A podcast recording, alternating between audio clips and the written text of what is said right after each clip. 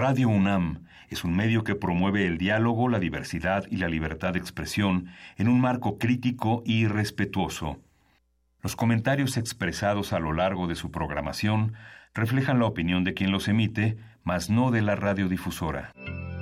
Radio UNAM presenta Primer Movimiento. El mundo desde la universidad.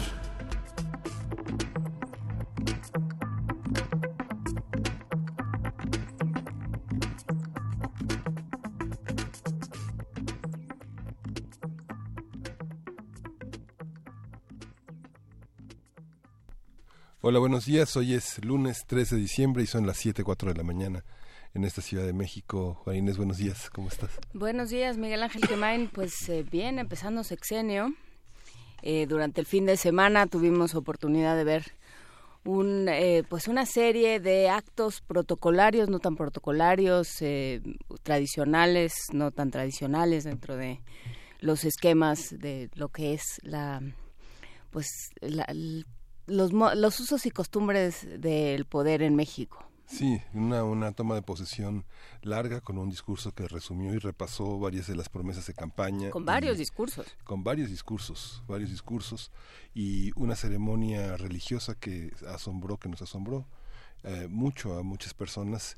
Eh, la representatividad que se escoge para celebrar una, una especie de representación de una, de una de un mundo indígena que es absolutamente diverso, castigado y muy distinto, ¿no?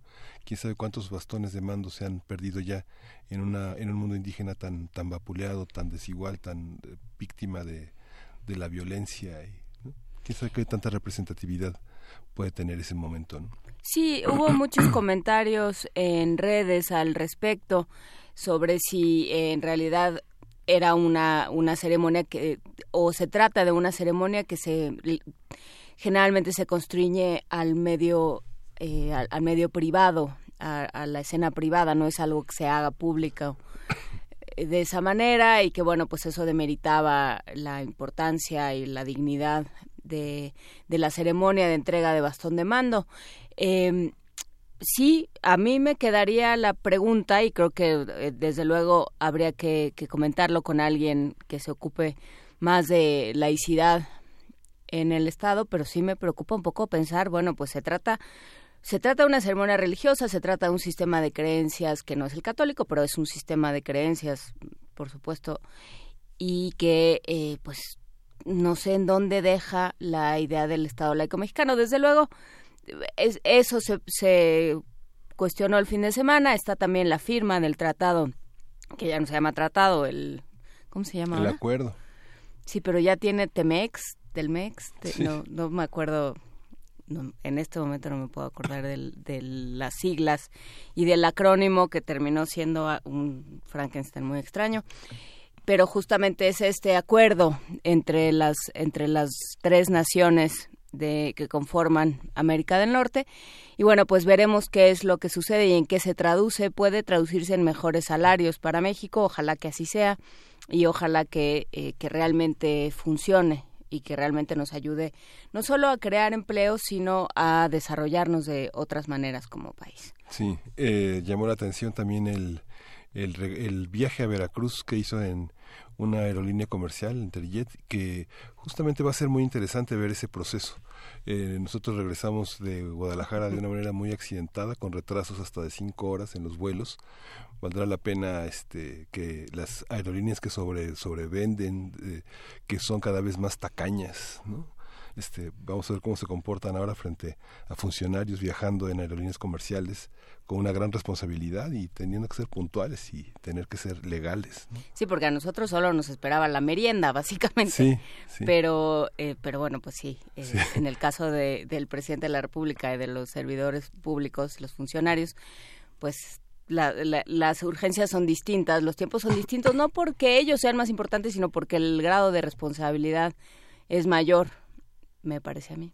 Pero bueno, eso también lo iremos viendo qué es lo que sucede, cómo se desarrolla esto, cómo, cómo opera. Yo recuerdo eh, un, un documental, una entrevista larga a Evo Morales que está eh, contenida en una serie que se llama Salvados, donde el mismo Evo dice yo pienso en el avión como un instrumento de trabajo, no en un lujo, sino pues un instrumento de trabajo que lo uso como, como uso todo para ayudar a que mi pueblo esté mejor. Eso es más o menos lo que dice Evo.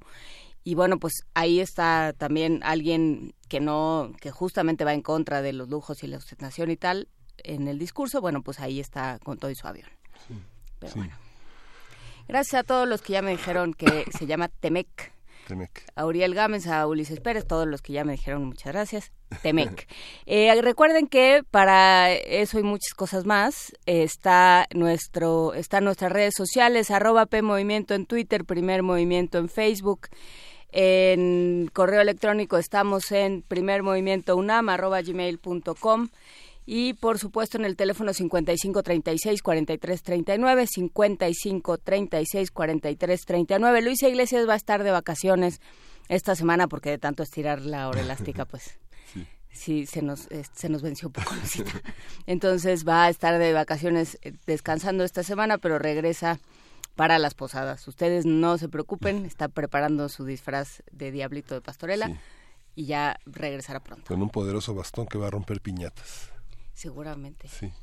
Piñatas y lo que se le atraviese, esa muchacha es tremenda. Saludos a todos los que nos escuchan desde Chihuahua a través de las frecuencias de Radio Universidad de Chihuahua 105.3, 106.9, 105.7. Vamos a estar con ustedes de, seis, de sus 6 a 7, nuestros 7 a 8. Nos dará muchísimo gusto compartir con ustedes este espacio. Sí. Y tenemos un programa muy interesante. Vamos a, es un lunes de ciencia y vamos a ver qué son los hoyos negros. Vamos a conversar con Luis Felipe Rodríguez. Él es astrónomo, investigador emérito del Instituto de, Radioastronomía y Astrofísica de la UNAM y es pionero de la radioastronomía en México. Vamos a ver qué son los hoyos negros. También vamos a hablar del Festival del Puerto. Vamos a platicar con Nino Cozzi, es cineasta, director y fundador justamente de este festival que se está llevando a cabo en estos momentos. Y justamente esta semana inicia el sexenio en la Ciudad de México. Vamos a ver, a ver cómo empieza. Vamos a contar con el comentario de la doctora Ivona Cuña Murillo. Ella es académica del Departamento de Ciencias Sociales y Políticas de la Universidad Iberoamericana. Es escritora, analista política. Va a estar con nosotros. En nuestra nota internacional, la reunión del G20, donde no solo se dio la firma de este tratado, sino muchas otras cosas. Eh, una extraña reunión entre el presidente Xi y el presidente Trump y muchas cosas más. Lo vamos a platicar con Alma Rosa Amador Iglesias, licenciada en Relaciones Internacionales, maestra en Estudios Internacionales por la UNAM. Y vamos a tener en la poesía necesaria la voz de Juana Inés esa hoy. Inés. Sí, tenemos eh, poesía argentina con todo y Soda Stereo. Van a ver. En la mesa del día vamos a tener los contrapesos para el nuevo gobierno. Vamos a conversar con Antonio Martínez. Él es periodista y cofundador de Horizontal. Va a estar en vivo aquí con nosotros. Y el doctor Horacio Vives también. Eh, él es doctor en ciencia política por la Universidad de Belgrano en Argentina y un activo hombre durante la campaña y durante el análisis de todo este proceso político. Justamente vamos a estar aquí en primer movimiento. Por lo pronto arrancamos con música, Miguel Ángel. Con los aceitonas. Es el efecto del observador.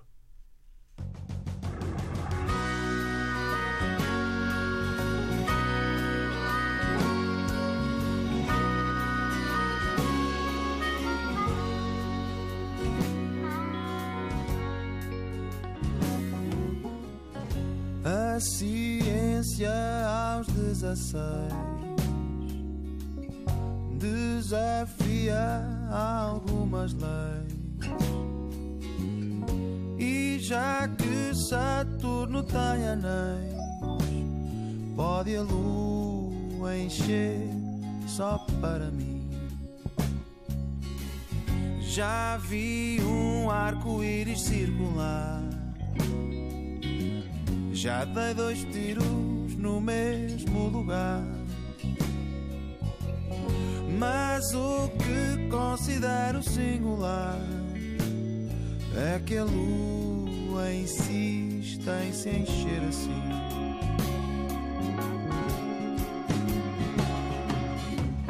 Já fiz as equações, determinei as funções, a ciência comprovou. Somos todos iguais lá no fundo. pode estrela e nada mais.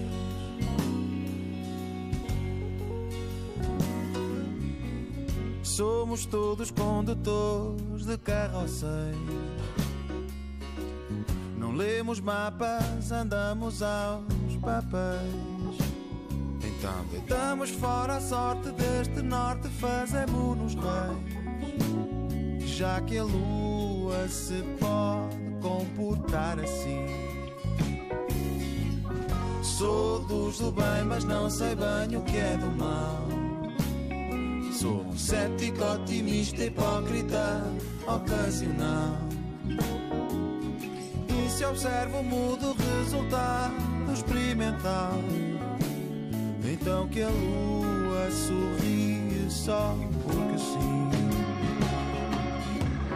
Já fiz as equações, determinei as funções.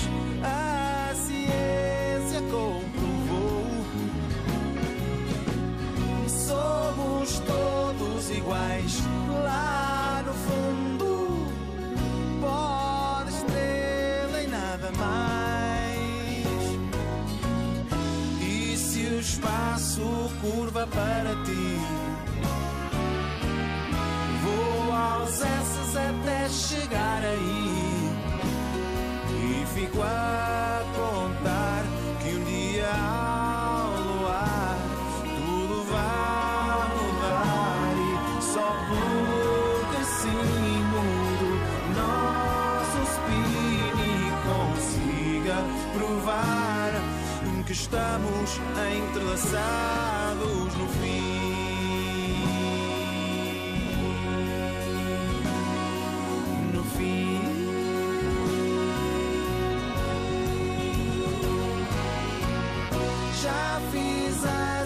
as equações, determinei as funções. A ciência comprovou. Somos todos iguais lá no fundo.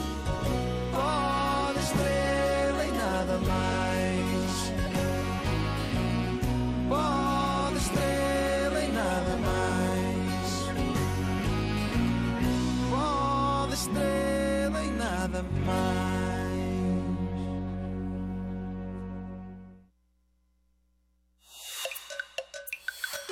Primer movimiento. Hacemos comunidad. Lunes de Ciencia. Un hoyo negro es una región del espacio, cuyo interior está compuesto por una concentración de masa muy densa que genera un campo gravitatorio, del cual ninguna partícula material puede escapar, incluyendo la luz. En la década de 1970, Stephen Hawking conjeturó que los hoyos negros también eran capaces de emitir radiación. En realidad, los llamados agujeros negros no son para nada un agujero. No son cosas vacías, al contrario, contienen la mayor cantidad de materia en el menor espacio que ningún otro objeto en el universo y es precisamente porque son tan compactos que tienen una gran fuerza de gravedad. En lugar de reflejar la luz, los hoyos negros se tragan la luz, así como toda la materia que se acerca demasiado. Existen dos tipos de agujeros negros, uno conocido como la masa estelar, como de masa estelar, el cual se forma cuando una estrella se consume y todo su combustible explota, y el hoyo negro supermasivo que contiene tal cantidad de materia que puede medirse entre el millón y los 100 millones de soles. Para conversar sobre el concepto de hoyos negros, en qué se basa su estudio, cómo ha evolucionado y cómo se sirve de otras áreas de la ciencia, nos acompaña Luis Felipe Rodríguez. Él es astrónomo, investigador emérito del Instituto de Radioastronomía y Astrofísica de la UNAM, pionero de la radioastronomía en México y ya colaborador eh, reincidente de este espacio. Muchísimas gracias, Luis Felipe Rodríguez, por estar con nosotros. Cómo no, Juana Inés, muchísimo gusto. Saludos a ti y a Miguel Ángel. Muchísimos saludos. Hay que decir también que es miembro del Colegio Nacional, Luis Felipe Rodríguez, y que acaba de participar en un libro del cual hablamos ya con el, con el doctor Peinbert sobre, eh, sobre la relatividad. Pero a ver, ¿qué son los hoyos negros? Eh, ¿cómo, cómo, de, ¿Cómo se dieron cuenta de que era, se comportaban de manera distinta, Luis Felipe Rodríguez? Bueno, el, eh, en 1915 uh -huh. Einstein publicó su famosa teoría de la relatividad uh -huh. que nos daba una nueva manera de ver cómo se movían las cosas e inclusive la luz en campos gravitacionales. Uh -huh. A los pocos meses, otro científico alemán, Karl Schwarzschild, publicó una solución que tenía características muy extrañas. Entre ellas se implicaba que si la materia estaba muy comprimida, se formaría, vamos a decir, una, una como superficie esférica que si la atravesábamos de afuera hacia adentro, ya no era posible eh, escapar, se quedaba uno atrapado en ese objeto y eh, con el paso del tiempo en los años 60 se le comenzó a llamar a este objeto un hoyo negro o un agujero eh, negro. al principio se creyó que pues no se iba a poder demostrar su existencia nunca, puesto que no emite luz, por ejemplo, ni partículas. Entonces es un objeto que de manera directa es muy difícil de detectar. Afortunadamente, bueno, está naturalmente, lo comentaban ustedes en la introducción, la llamada radiación de Hawking, que, que eh, Stephen Hawking predijo y que muy probablemente existe, pero es demasiado débil.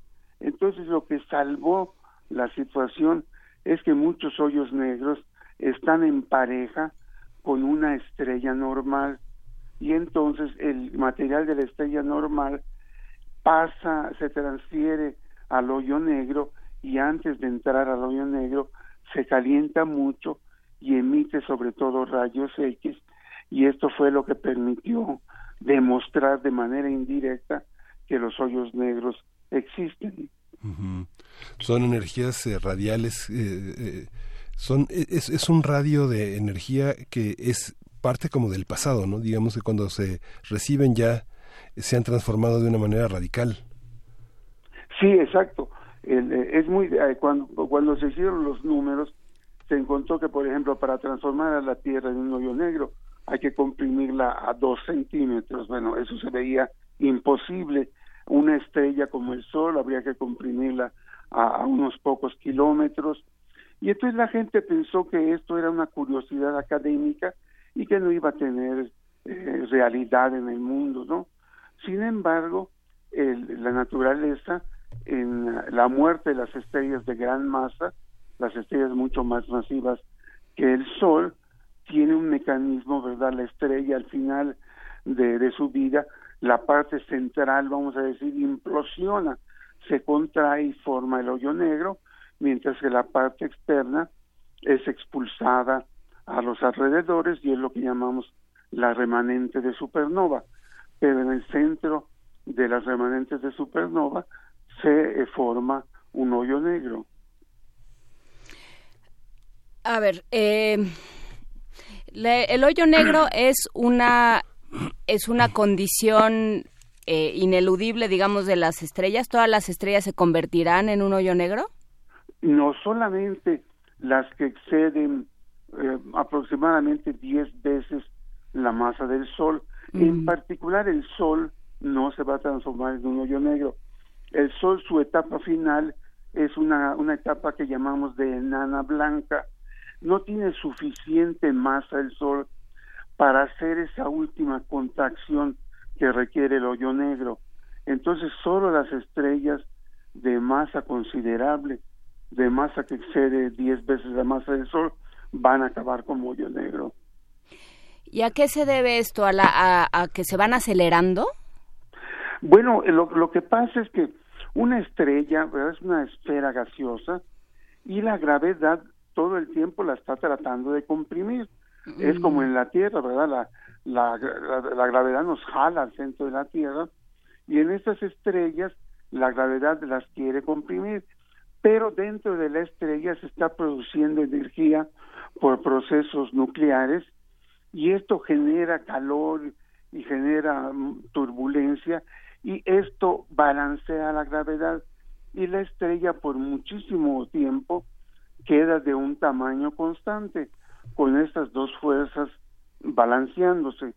Pero lo que ocurre es que eh, poco a poco el combustible que existe dentro de la estrella se va consumiendo y llega un momento en que la gravedad gana la pelea porque ya no hay otra fuerza que se le oponga y la, la estrella se contrae. En, en cuestión de, de segundos ocurre esto y ocurre esta como explosión y la parte central acaba muy comprimida y la parte externa se expulsa al, espacio. Uno podría decir que uno logra ver la historia del espacio como en una especie como de cámara rápida, porque el pasado es tan, tan, tan amplio en millones, en millones de años. Eh, digamos que uno puede rastrear eh, bajo estos conocimientos eh, millones de años atrás. Sí, sí, podemos. Bueno, de hecho podemos, se ven en otras galaxias esta explosión de supernovas que ocurrió hace mucho en el pasado. Nosotros las vemos desde la Tierra, y por, pero ya ocurrieron, digamos, hace cientos de millones de años y la luz apenas nos llega a nosotros y esto nos permite estudiar el pasado de las cosas y en buena parte también pues todos estos fenómenos que ocurren en el espacio. O sea, en este momento no solo estamos estudiando nuestro presente aquí en la Tierra, vamos a decir, sino el pasado de todo el universo y mientras más lejos, pues más antiguo es lo, es lo que vemos. Cuando utiliza el, eh, el verbo vemos, eh, doctor Luis Felipe Rodríguez, eh, ¿qué, realmente lo vemos? ¿Existe evidencia visual? Eh, ¿Hay alguna cámara que haya captado esto o, o es o cómo funciona? ¿Qué, ¿Realmente qué vemos? Bueno, vemos por ejemplo, eh, emisión muy fuerte de rayos X. Y mm. esto es, las estrellas normales no producen rayos X.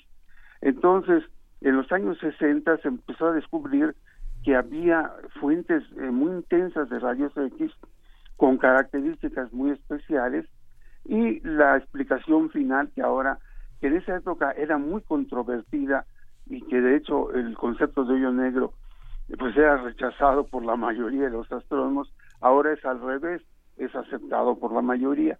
Y lo que se empezó a observar es que hay eh, regiones de emisión de rayos X muy intensas que la única explicación que hemos encontrado viable es que es este sistema de una estrella normal con un hoyo negro que están digamos eh, atrapados eh, por su propia fuerza de gravedad y forman un sistema de dos, de dos objetos que va a persistir por mucho tiempo. Pero todas las estrellas, no todas las estrellas producen rayos X. ¿El Sol los produce? ¿Qué tipo de rayos produce nuestro Sol? El, Sol principalmente produce luz visible, lo cual es muy afortunado porque es lo, lo, que usamos los humanos, ¿verdad? La luz visible. A nosotros las ondas de radio, los rayos X, no los captamos. Entonces la mayoría de las estrellas emiten luz visible, un, poco de una forma que se llama infrarroja y otro poco ultravioleta. Eh, pero el, el, X es una forma muy extrema de energía, es una forma muy energética y las estrellas normales no lo hacen. Sin embargo, se descubrieron estos objetos eh, que emiten intensamente, emiten, digamos, miles de veces la luminosidad del Sol, pero no en luz visible, sino en en ondas, en, rayos X, y se trató de, interpretar esto con distintas ideas y se encontró que la solución más razonable es esta idea de que el gas de la estrella normal se transfiere al hoyo negro, pero no cae directo al hoyo negro porque no veríamos nada, sino que forma una, eh, una espiral, un disco de acreción, se dice, alrededor del hoyo negro y al estar girando se calienta mucho y produce los rayos X. Y de estos objetos se conocen pues cientos en, en nuestra galaxia y el estudio de todo lo que vemos de estos cuerpos indica que se trata de un hoyo negro acompañado de una estrella normal. ¿Y, cómo ha cambiado? Porque eh, justamente empieza a hablar de, de, esto en 1915 con la teoría de la relatividad. Sí. Y, este, y esto, bueno, se ha ido modificando, ha ido cambiando desde luego la tecnología con la que se observa la capacidad de, de explorar nuevas cosas. Y entonces, ¿cómo se ha ido moviendo la teoría? Bueno, eh, se ha ido moviendo, les decía yo, de una eh, de un escepticismo casi total a, una aceptación casi total. Es, es un fenómeno. De hecho, hay un libro muy interesante que trata de esto, de cómo pasó de ser un concepto pues que nadie creía en él a un concepto que ahora todos los astrónomos aceptamos. Lo que ocurrió fue en buena parte este desarrollo de la tecnología que nos permite observar y estudiar distintas formas de energía que existen en el espacio. Por ejemplo, en 1916 que Schwarzschild publica su solución, no había astronomía de rayos X, solo había la astronomía clásica, la astronomía que se hace con la luz visible con los telescopios, la placa fotográfica. Con el paso del tiempo aparecen en el siglo XX la radioastronomía, la astronomía de rayos X, de rayos gamma, y entonces es posible estudiar distintas eh, facetas de los fenómenos y llegar a conclusiones mucho más creíbles, mucho más sólidas. Es como digamos en la medicina, ¿verdad? Que antes el médico pues nos analizaba por afuera, nos saque usted la lengua, y ahora tienen un montón de maneras de estudiar el interior de nuestro cuerpo y de dar una diagnosis mucho más eh, mucho más justa, mucho más acertada. Entonces, en el, en el siglo XX hubo una revolución de observar solo la luz visible, ahora se observan distintas radiaciones, se observan inclusive ondas gravitacionales que vienen de la fusión de dos hoyos negros, y que también esto ocurrió hace unos pocos años, un descubrimiento también muy importante, que también por las características de las ondas gravitacionales recibidas, la explicación más viable es que se trató de la fusión, de la unión de dos hoyos negros que existían en otra galaxia. A ver, tenemos varias preguntas eh, del público. La primera es, eh, ¿qué, ¿qué hacemos con esto que se ha popularizado, porque bueno, una cosa es lo que lo que se descubre y lo que se comenta en los en los coloquios y en las y, en los diferentes grupos de médicos, de científicos, y otra es lo que nos llega a los que vamos a pie. Entonces, ¿cómo que eh, los hoyos negros se tragan todo? se pueden tragar este las las naves espaciales porque bueno pues así en esos términos de pronto eh, se mueven, se mueve el conocimiento de a pie y, eh, y puede ser portales para otros universos. ¿Cómo, ¿Qué hacemos con estas dos nociones? Bueno, la primera es correcta. el, hoyo negro, si uno se acerca lo suficiente a él, eh, queda uno atrapado ya y no hay manera de, de, salir de él. Y de hecho, dentro, ya que uno atraviesa esta superficie esférica, vamos a pensar como una burbuja ¿verdad? Ya no hay salida. Y de hecho, irremediablemente se cae en el mero centro del hoyo negro, en una región que se conoce como una singularidad, porque tiene una densidad pues infinita, sale de las ecuaciones, y entonces quedaría ya pues la materia ahí.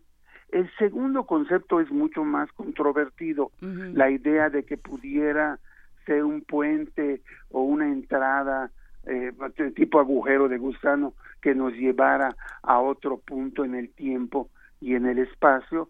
Y esto eh, se cree que es posible matemáticamente pero en la práctica eh, digamos ese ese como por, ese portal se abre y se cierra nos mandaría no no tendríamos control sobre él nos podría mandar a, a un lugar en el pasado o en el futuro o nos podría mandar a un lugar en, esta galaxia o en otra, pero el concepto en sí es, controvertido. Si bien las ecuaciones lo permiten, la mayor parte de la gente no lo cree porque sabemos que los hoyos negros crecen. Entonces la materia que entra al hoyo negro aparentemente no pasa a otro lugar, sino que se queda atrapada ahí mm. y eh, en el, digamos el primer concepto yo creo que todo el mundo lo lo acepta, el segundo es mucho más controvertido y, eh, y, la verdad hay poca evidencia de que sea ese el caso. Claro, si fuera si, fueran túneles, por pensarlo así, digamos, si, si yo me quedara para siempre en un túnel, que es lo que de pronto sucede en el periférico, pues ya no se podría pasar, ¿no? Exacto, sí. Y entonces no podría crecer, digamos, sería solo un, o sea, serían siempre de la misma, tendrían siempre el mismo tamaño porque solo serían lugares de paso. Así es, así es, nada más serían la entrada de un túnel, pero no sabemos que, que crecen y que inclusive, como mencionaban ustedes en su en su muy concisa pero apropiada introducción, hay otra familia de hoyos negros estos hoyos negros que están acompañados de estrellas son hoyos negros que pesan, vamos a ver, cuatro veces, diez veces lo que pesa el Sol.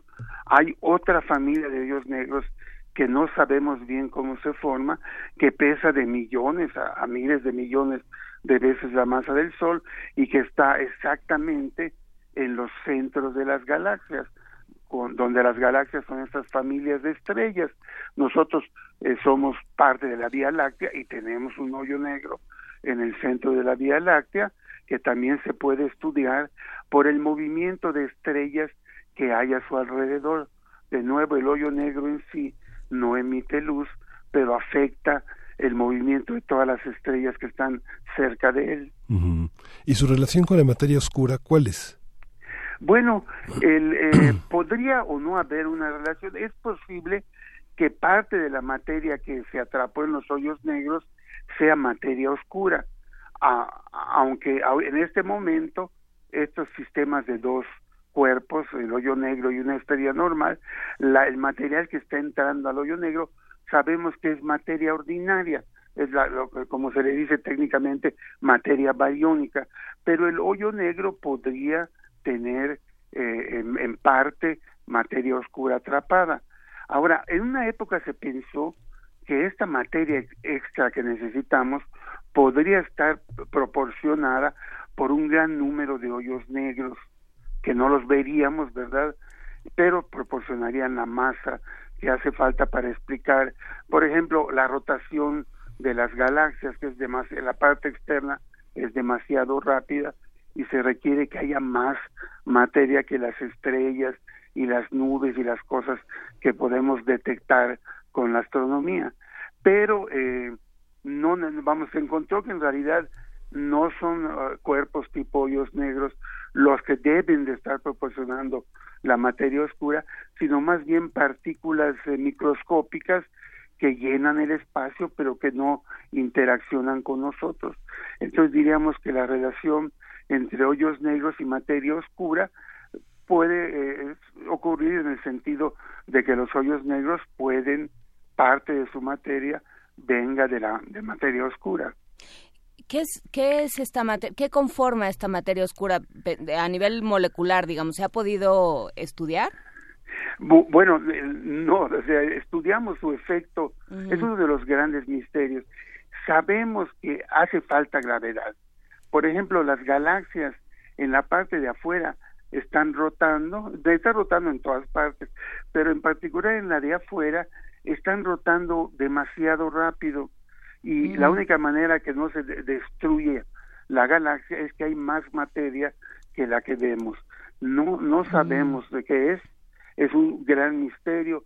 Se, hay, hay, se lleva 40 años tratando de detectar esta partícula eh, con distintos experimentos, este tipo de partícula, no se detecta, la gente se está, digamos, eh, inquietando, han habido otras opciones, que la ley de la gravedad no es correcta, que no, no necesariamente cae como la distancia al cuadrado, que podría caer más lentamente, en fin, es uno de los grandes enigmas y, y de las grandes situaciones embarazosas que enfrenta la astronomía ahora, pero pues qué bueno, porque esto quiere decir que hay mucho trabajo para las nuevas generaciones. Claro, la cantidad de teorías que se elaboran en torno a lo que no sucede, más que ah. en cuanto a lo que sucede. así es, así es, hay, eh, sí, hay muchísimas ideas ya. La mayor parte de los astrónomos se adhiere a la idea esta de que es algún tipo de partícula que existe en cantidades inmensas y que no podemos ver, pero que con, no podemos detectar de manera fácil, pero con distintos experimentos se espera hacerlo, pero pasa el tiempo y pasa el tiempo y no se detecta eh, esta partícula. Entonces hay gente que ha venido con otro tipo de ideas distintas. Y ya para terminar, solo a mí se me, se me solo a mí me llama la atención de dónde sale la gravedad. Bueno, esto es algo, algo que tampoco sabemos. Sabemos que un cuerpo que tiene materia produce esto que se llama gravedad, y eh, Newton lo vio como una cosa de fuerzas, ¿no? O sea, estaba la Tierra y uno podía pensar que había una flechita que nos jalaba hacia el centro de la Tierra. Einstein llega y eh, propone una idea distinta, propone que la gravedad eh, se dice distorsiona o afecta al espacio y al tiempo de una manera tal que las cosas se mueven de la manera en, que lo hacen. Pero la verdad es que no sabemos, es como por qué los electrones tienen fuerza eléctrica o, los neutrinos tienen una fuerza que, se llama fuerza débil. O sea, son eh, fuerzas que existen en la naturaleza y que eh, hay de distintas de distintos tipos, ¿no? No todas las cosas tienen fuerza eléctrica, eh, hasta donde sabemos todo tiene gravedad. Eso es lo, eh, lo interesante. Todas las partículas eh, eh, tienen fuerza de gravedad, pero es una fuerza muy débil y solo se, se capta cuando está en gran cantidad, como por ejemplo la Tierra o el Sol. Pero si yo agarro, digamos, una, un objeto, una manzana, pues no siento su fuerza de gravedad, aun cuando esta fuerza de gravedad está presente pero es, es minúscula. ¿Los objetos somos parte de, la, de las consecuencias de una, de una gravitación universal más general o algo así? Sí, bueno, el que se haya formado la Tierra, el que se haya concentrado material que permitió luego la aparición de vida, tiene mucho que ver con la gravedad. Si no hubiera gravedad, el universo sería una, un gas eh, homogéneo, un gas continuo sin ninguna estructura, sin, sin nada interesante. Y fue la gravedad la que eh, produjo, digamos, regiones con mucho más material que las otras y que esto llevó a la formación de estrellas, de planetas, de, seres vivos, de agua, en, en, regiones especiales, ¿no? La mayor parte del espacio está vacío, prácticamente vacío, pero en otras regiones hay suficiente densidad para que se den otros tipos de, fenómenos. O sea, sin la gravedad, pues no habría no habría estructura en el universo. El universo sería un, continuo, como un como digamos el aire en un cuarto vacío. A ver, y ya eh, pensando en que hoy empieza otro sexenio y que empieza también otro sistema educativo, o, ya no entendemos bien a bien si empieza, si se interrumpe, si sigue el que estaba, o ya no, no, entendemos muy bien, y pobres de los maestros que hoy se dirigen al aula, eh, ¿cómo, cómo eh, formar nuevos científicos, nuevas científicas? Eh, porque nos decía doctor Luis Felipe Rodríguez que vendrán nuevas generaciones y que tienen mucho trabajo por hacer, nuevas generaciones de científicos, de astrónomos, de matemáticos, de físicos. ¿Cómo, eh, cómo plantearse la ciencia desde, desde la primera infancia? Bueno, hay, hay proyectos muy interesantes que desafortunadamente se están aplicando a grupos muy pequeños de estudiantes. Por ejemplo, el doctor Mario Molina, Premio Nobel de Química, él tiene un interés muy grande en lo que es educación y tiene un programa en el que los jóvenes en la escuela primaria hacen pequeños experimentos con equipo muy barato con y, esto es eh, eh, yo yo recuerdo que a mí me motivó mucho el hacer así experimentos de química que veía yo en los libros o experimentos de algún tipo y entonces la idea es en la escuela eh, primaria tener, aparte pues, de las clases que se dan de gramática o de historia, que son, digamos, de otro tipo, hubiese eh, clases de ciencia y sobre todo, muy importante, hubiera el que los niños hicieran experimentos ellos mismos. Eh, parece que el gran resultado de el estudio de las técnicas docentes es que no, hay como hacer las cosas para aprenderlas. Eh, si un profesor se para y le dice a los niños, eh, las cosas son así, al otro día, ¿verdad? Ya se les olvidó a los niños, pero si hacen el experimento ellos y ven y reportan el resultado, esto ya no se les olvida en el resto de la vida. Entonces sí tenemos que hacer cambios, tenemos que hacer esfuerzos, hay que capacitar a millones de maestros. Entonces, pues eh, una mejoría en la educación en México va a requerir muchos recursos, va a requerir mucho esfuerzo, y mucha dedicación de todos. Pues justamente lo, lo, va a requerir. Muchísimas gracias, Luis Felipe Rodríguez, miembro del Colegio Nacional, astrónomo, investigador emérito del Instituto de Radioastronomía y Astrofísica de la UNAM, pionero de la radioastronomía en México y un, un curioso persistente. Muchísimas gracias por estar con nosotros. Muchas gracias por invitarme. Hasta luego, doctor. Hasta luego, buen día. Adiós. Vamos a escuchar de Beach House Mito.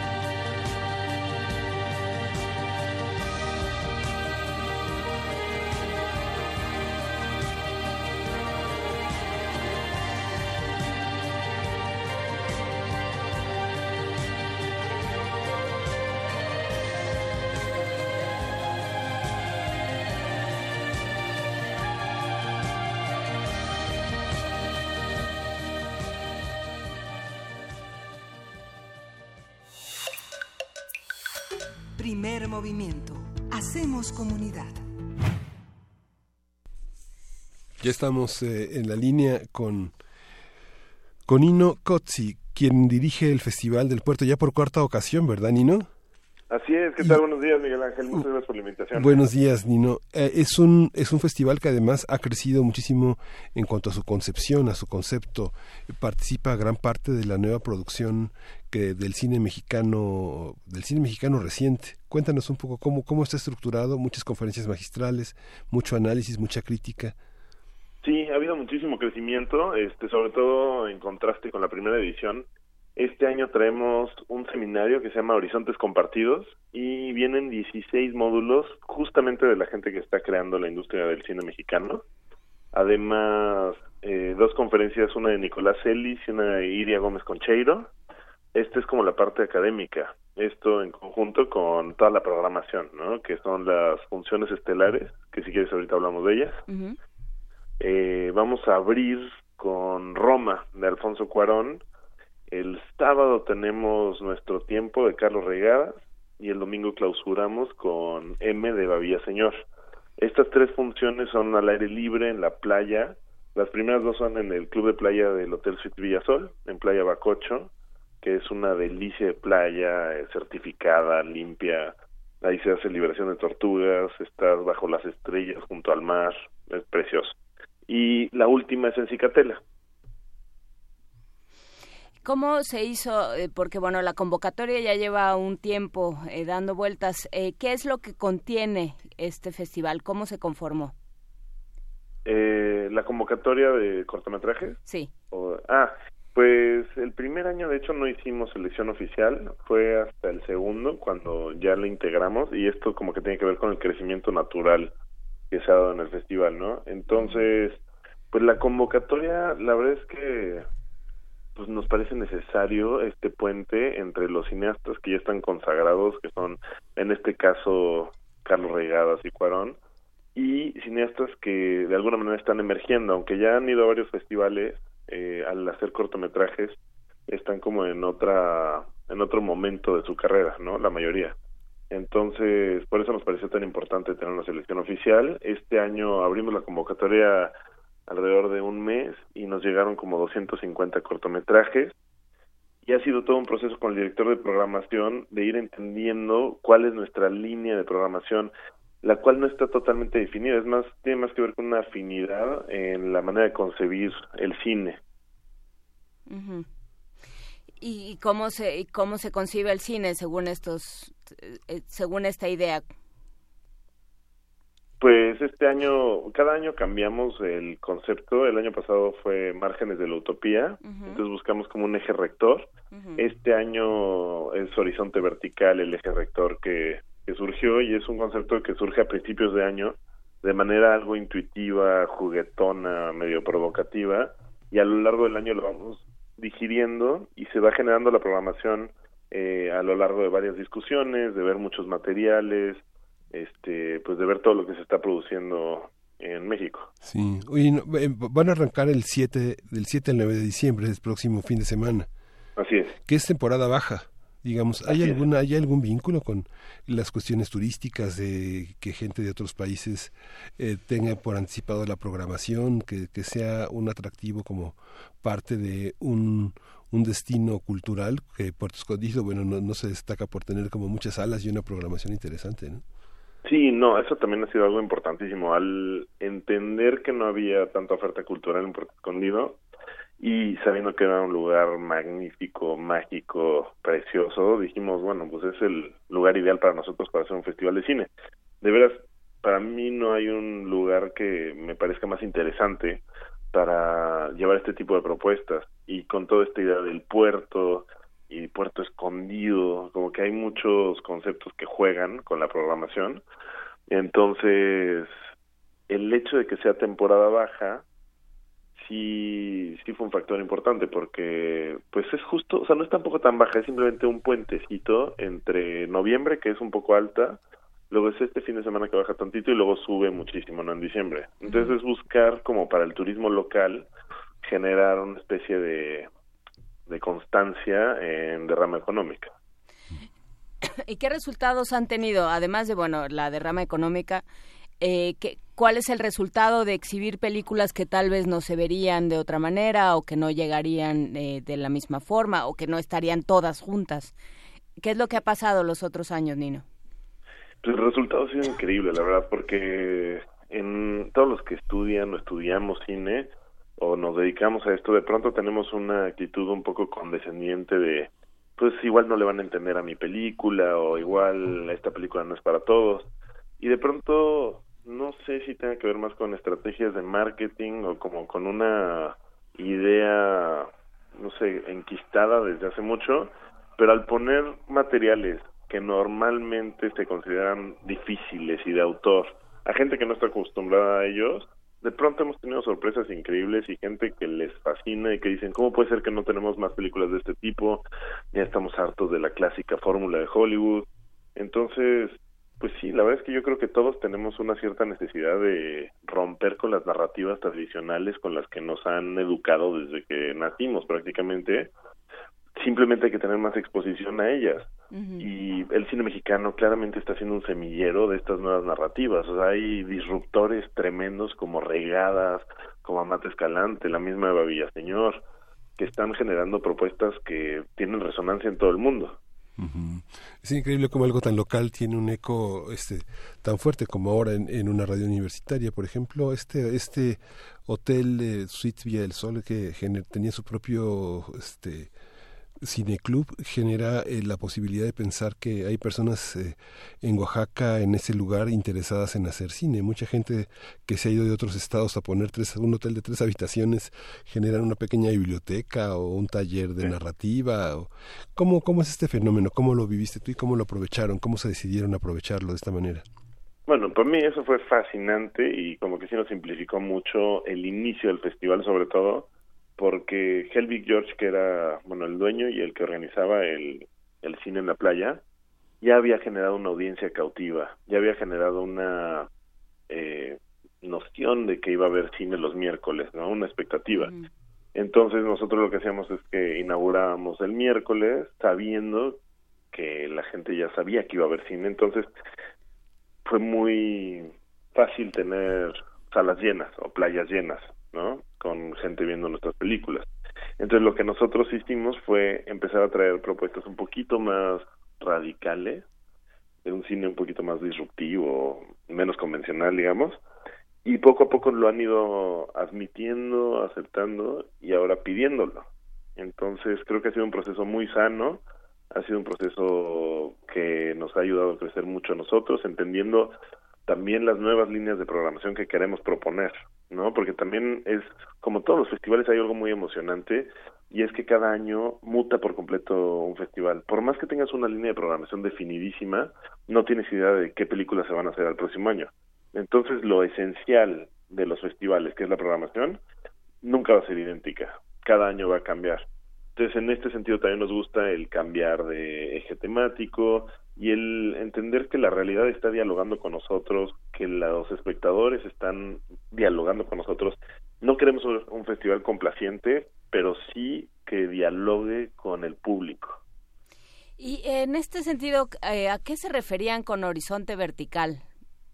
Bueno, al principio, como te decía, era como algo muy intuitivo, fue viendo el paisaje playero y que de pronto se entendía como una sola imagen bidimensional. Entonces empezamos a platicar como sobre esto del cine, de cómo el horizonte en la única imagen en la que es compartido es en la imagen cinematográfica o fotográfica. Si no, pues todos tenemos un horizonte distinto porque es algo totalmente subjetivo.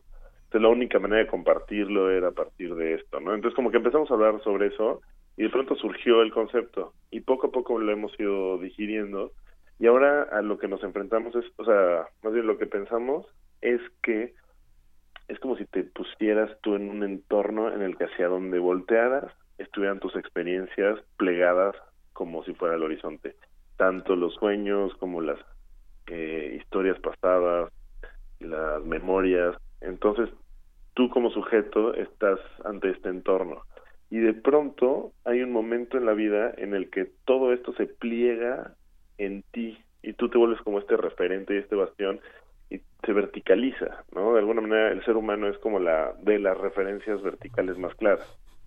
Entonces tiene que ver con esto, ¿no? Con cómo de pronto toda la realidad de una persona, de un sujeto, se puede plegar en sí misma y puede verticalizarse. Y al verticalizarse nos obliga a voltear hacia arriba, ¿no? ¿Y eso en qué, en qué películas se traduce? O sea, ¿qué tipo de películas han recibido? Pues es muy claro en las tres de las funciones estelares. Que son la de Cuarón, la de Reigadas y la de Eva Villaseñor. Exactamente, la de Cuarón, la de Reigadas y la de Eva son películas muy personales que están como condensando toda su experiencia en un solo objeto cinematográfico, en solo un espacio temporal, este, y tiene que ver con esto, con todo lo que uno a veces visualiza como horizontal cuando ves hacia el futuro, de pronto todo se pliega y se condensa en un solo momento. Aquí es un momento cinematográfico, en las tres películas.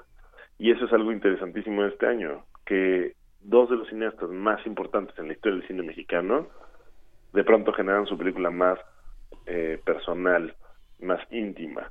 Y Eva Villaseñor, que viene elevándose poco a poco y va generando un nivel cinematográfico muy alto, hace lo mismo, pero ahora volteando hacia su hermano y por ende hacia su familia y hacia ella misma.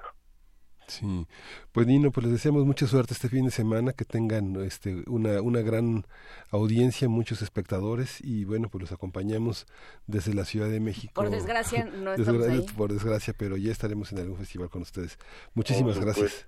Muchísimas gracias a ustedes, que estén muy bien. Vamos a una pausa y regresamos a la segunda hora del primer movimiento. Vamos. Sobre el cielo de Belén la aparición de un astro le indica a los pastores hacia dónde deben peregrinar, cantar y bailar. Radio UNAM te invita a la función especial de la mayor historia jamás contada, convertida en una comedia musical. Pastores a Belén. Dirección y dramaturgia de Sergio Rued. 16 actores y cantantes en vivo, acompañados de la banda de la Escuela de Música del Estado de Hidalgo. Sábado 8 de diciembre, función doble, a las 17 y a las 19 horas en la sala Julián Carrillo de Radio UNAM. Adolfo Prieto 133, Colonia del Valle, cerca del Metrobús Amores. Entrada libre. Radio UNAM. Experiencia sonora.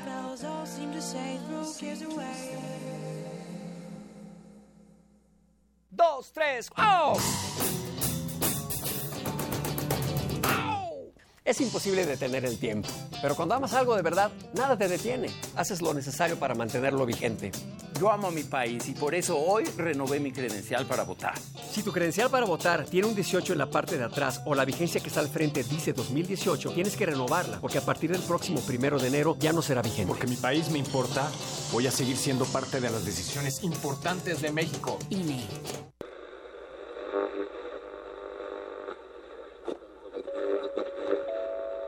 Desde las cabinas de Radio UNAM, relatamos al mundo. Relatamos al mundo. Relatamos al mundo. En Prisma RU, llevamos hasta tus oídos el acontecer universitario. Escúchanos de lunes a viernes de la 1 a las 3 de la tarde por el 96.1 de frecuencia modulada. Radio UNAM, experiencia sonora.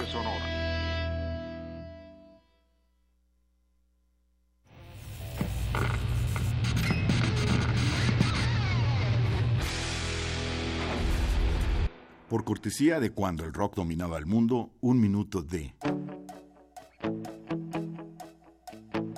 David Bowie, Rebel Rebel, versión del 2003. Got your mother in a world. She's not sure if you're a boy or a girl. Hey, baby, your hair's alright. Hey, baby, stay out tonight. You like me and you like it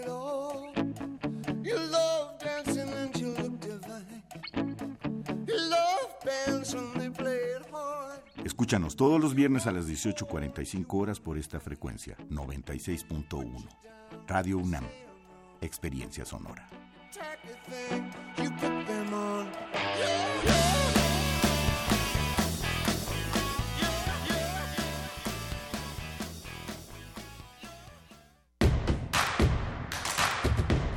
Síguenos en redes sociales. Encuéntranos en Facebook como Primer Movimiento y en Twitter como arroba PMovimiento. Hagamos comunidad.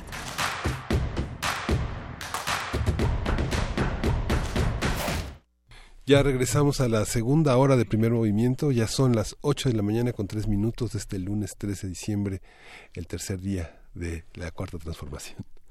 Justamente eh, contabas de, un policía, de un ex policía que te tocó conduciendo un taxi. Sí, eh, hablábamos de bueno de los sistemas de seguridad. Ahora justamente el nuevo gobierno de Jalisco reajustará el modelo policíaco en el estado con mayores desapariciones eh, eh, en este momento. Y justo es un policía que uno de los policías más capacitados en el estado de México que le negaron el permiso para estar con su esposa por una operación urgente y, y dijo bueno perdí siete mil pesos mensuales y las prestaciones, pero pues más vale estar separado del servicio, pero la fragilidad del empleo, la fragilidad de las autoridades eh, policíacas y los bajos salarios que todavía en una entidad tan grande como el Estado de México ocurren. ¿no?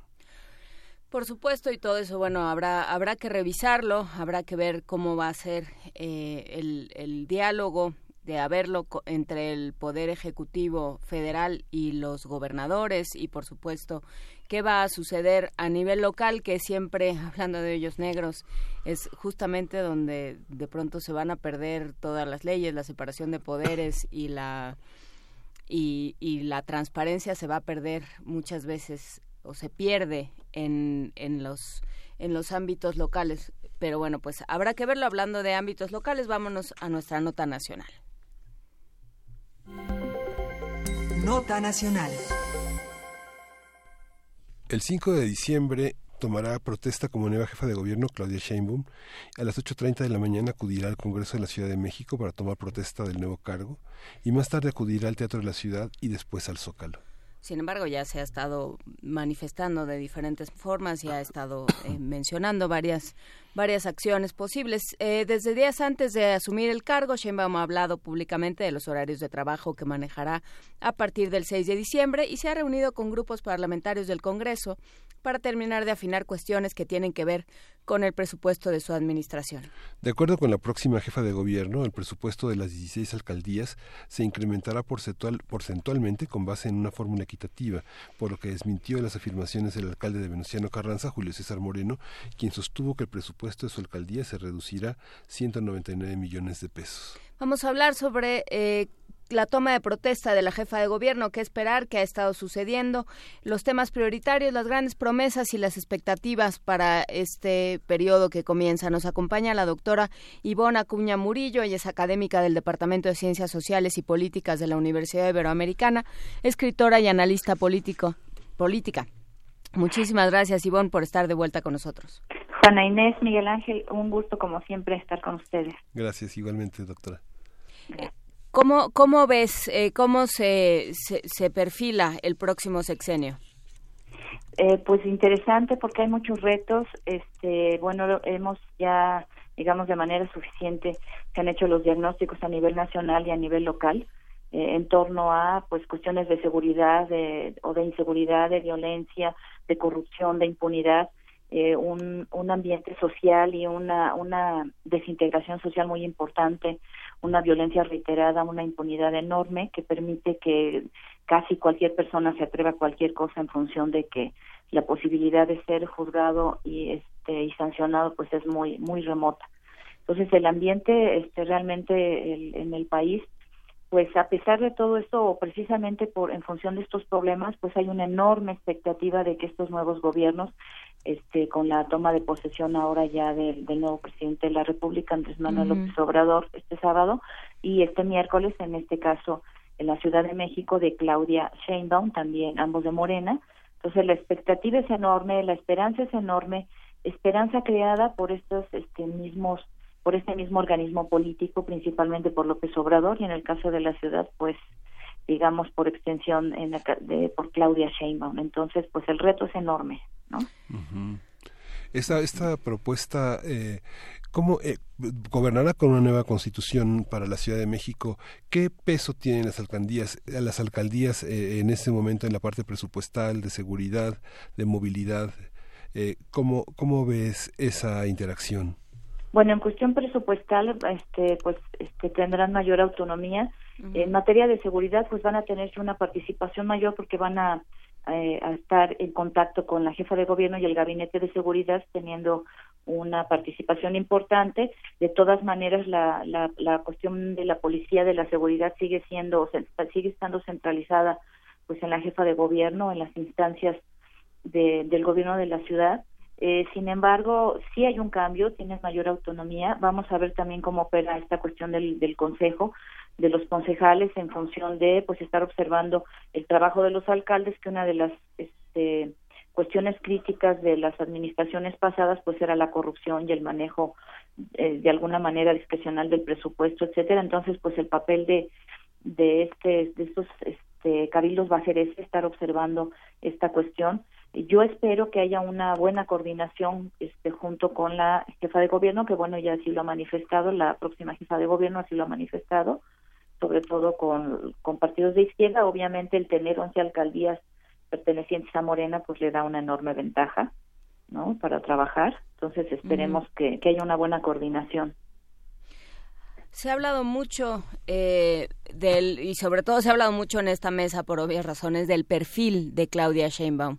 Eh, por supuesto de que es mujer, pero también de que es académica, de que es científica, de que viene, eh, que, que no tiene una extracción o una historia distinta que de la cual de la que tienen muchos otros políticos profesionales. ¿Cómo cómo leer esto, Ivonne? ¿Tú lo ves bien, mal, regular? Eh, bueno, sí es, eh, eh, por principio es un enorme avance que sea una mujer, por primera vez, una mujer electa, porque bueno, estuvo este Rosario Robles, pero ella no fue elegida para el cargo, sino fue este cubriendo un interinato, pero en este caso, bueno, este es un enorme avance, que en esta ocasión sea una mujer, que haya este bastantes mujeres también en, en su gabinete, lo habíamos platicado ya, que incluso en el momento de la elección hubiera tantas mujeres compitiendo por este puesto. El perfil es interesante, efectivamente, es una científica que además hay que recordar que tiene reconocimiento internacional y este pues eh, un, un, buen conocimiento eh, en cuestiones técnicas, digamos, que tienen que ver con esto del uso de la energía, el medio ambiente, que son algunos de los principales problemas de la ciudad. Entonces, podríamos pensar que en ese sentido, y siguiendo su propia propuesta de una ciudad de la innovación, que haga un muy buen papel en ese sentido.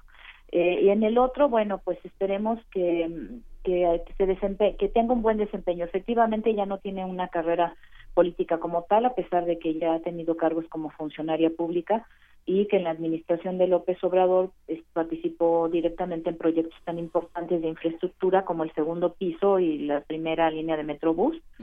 eh, entonces, podemos esperar que eh, su gobierno vaya por ese lado, que, que haya una enorme importancia al ordenamiento urbano que es, que es este, necesario a esta cuestión de técnica de la que hablaba, pero también esperaríamos que dé buenos resultados en materia este, política, en cuestión de la corrupción, la impunidad y todo esto también que hay que trabajar en la Ciudad de México, la seguridad, por supuesto. y, y, en ese sentido, bueno, según ella informa, ya fue invitada por el presidente de la República, López Obrador, para participar eh, de manera frecuente los lunes en la reunión del Gabinete de Seguridad de Seguridad Nacional junto con, con otras instancias locales. Este, eh, ¿cómo ves la, digamos, la, cómo va a ser la interacción con el con el gran poder sindical que tiene todavía la Ciudad de México? Digamos que hemos visto cómo el, el, sindicato del metro ha sido de una enorme presión para, para el jefe de gobierno en turno, el sindicato de la sección de aguas, el sindicato de basura, digamos, todos los sectores que tienen una gran capacidad de presionar, eh, poniéndole la soja al cuello de los ciudadanos, ¿no? Pues eso, eso va a ser interesante de verse porque efectivamente eh, también algunos de estos grupos están ligados al PRD, por ejemplo, no aún y, y pues seguramente vamos este eh, vamos a ver muchas tensiones en ese sentido porque eh, efectivamente eh, son cotos de poder en los que contra los aunque suene mal pero contra los que hay que trabajar de pronto precisamente para que no eh, abusen de los privilegios que implican eh, este tipo de agrupaciones.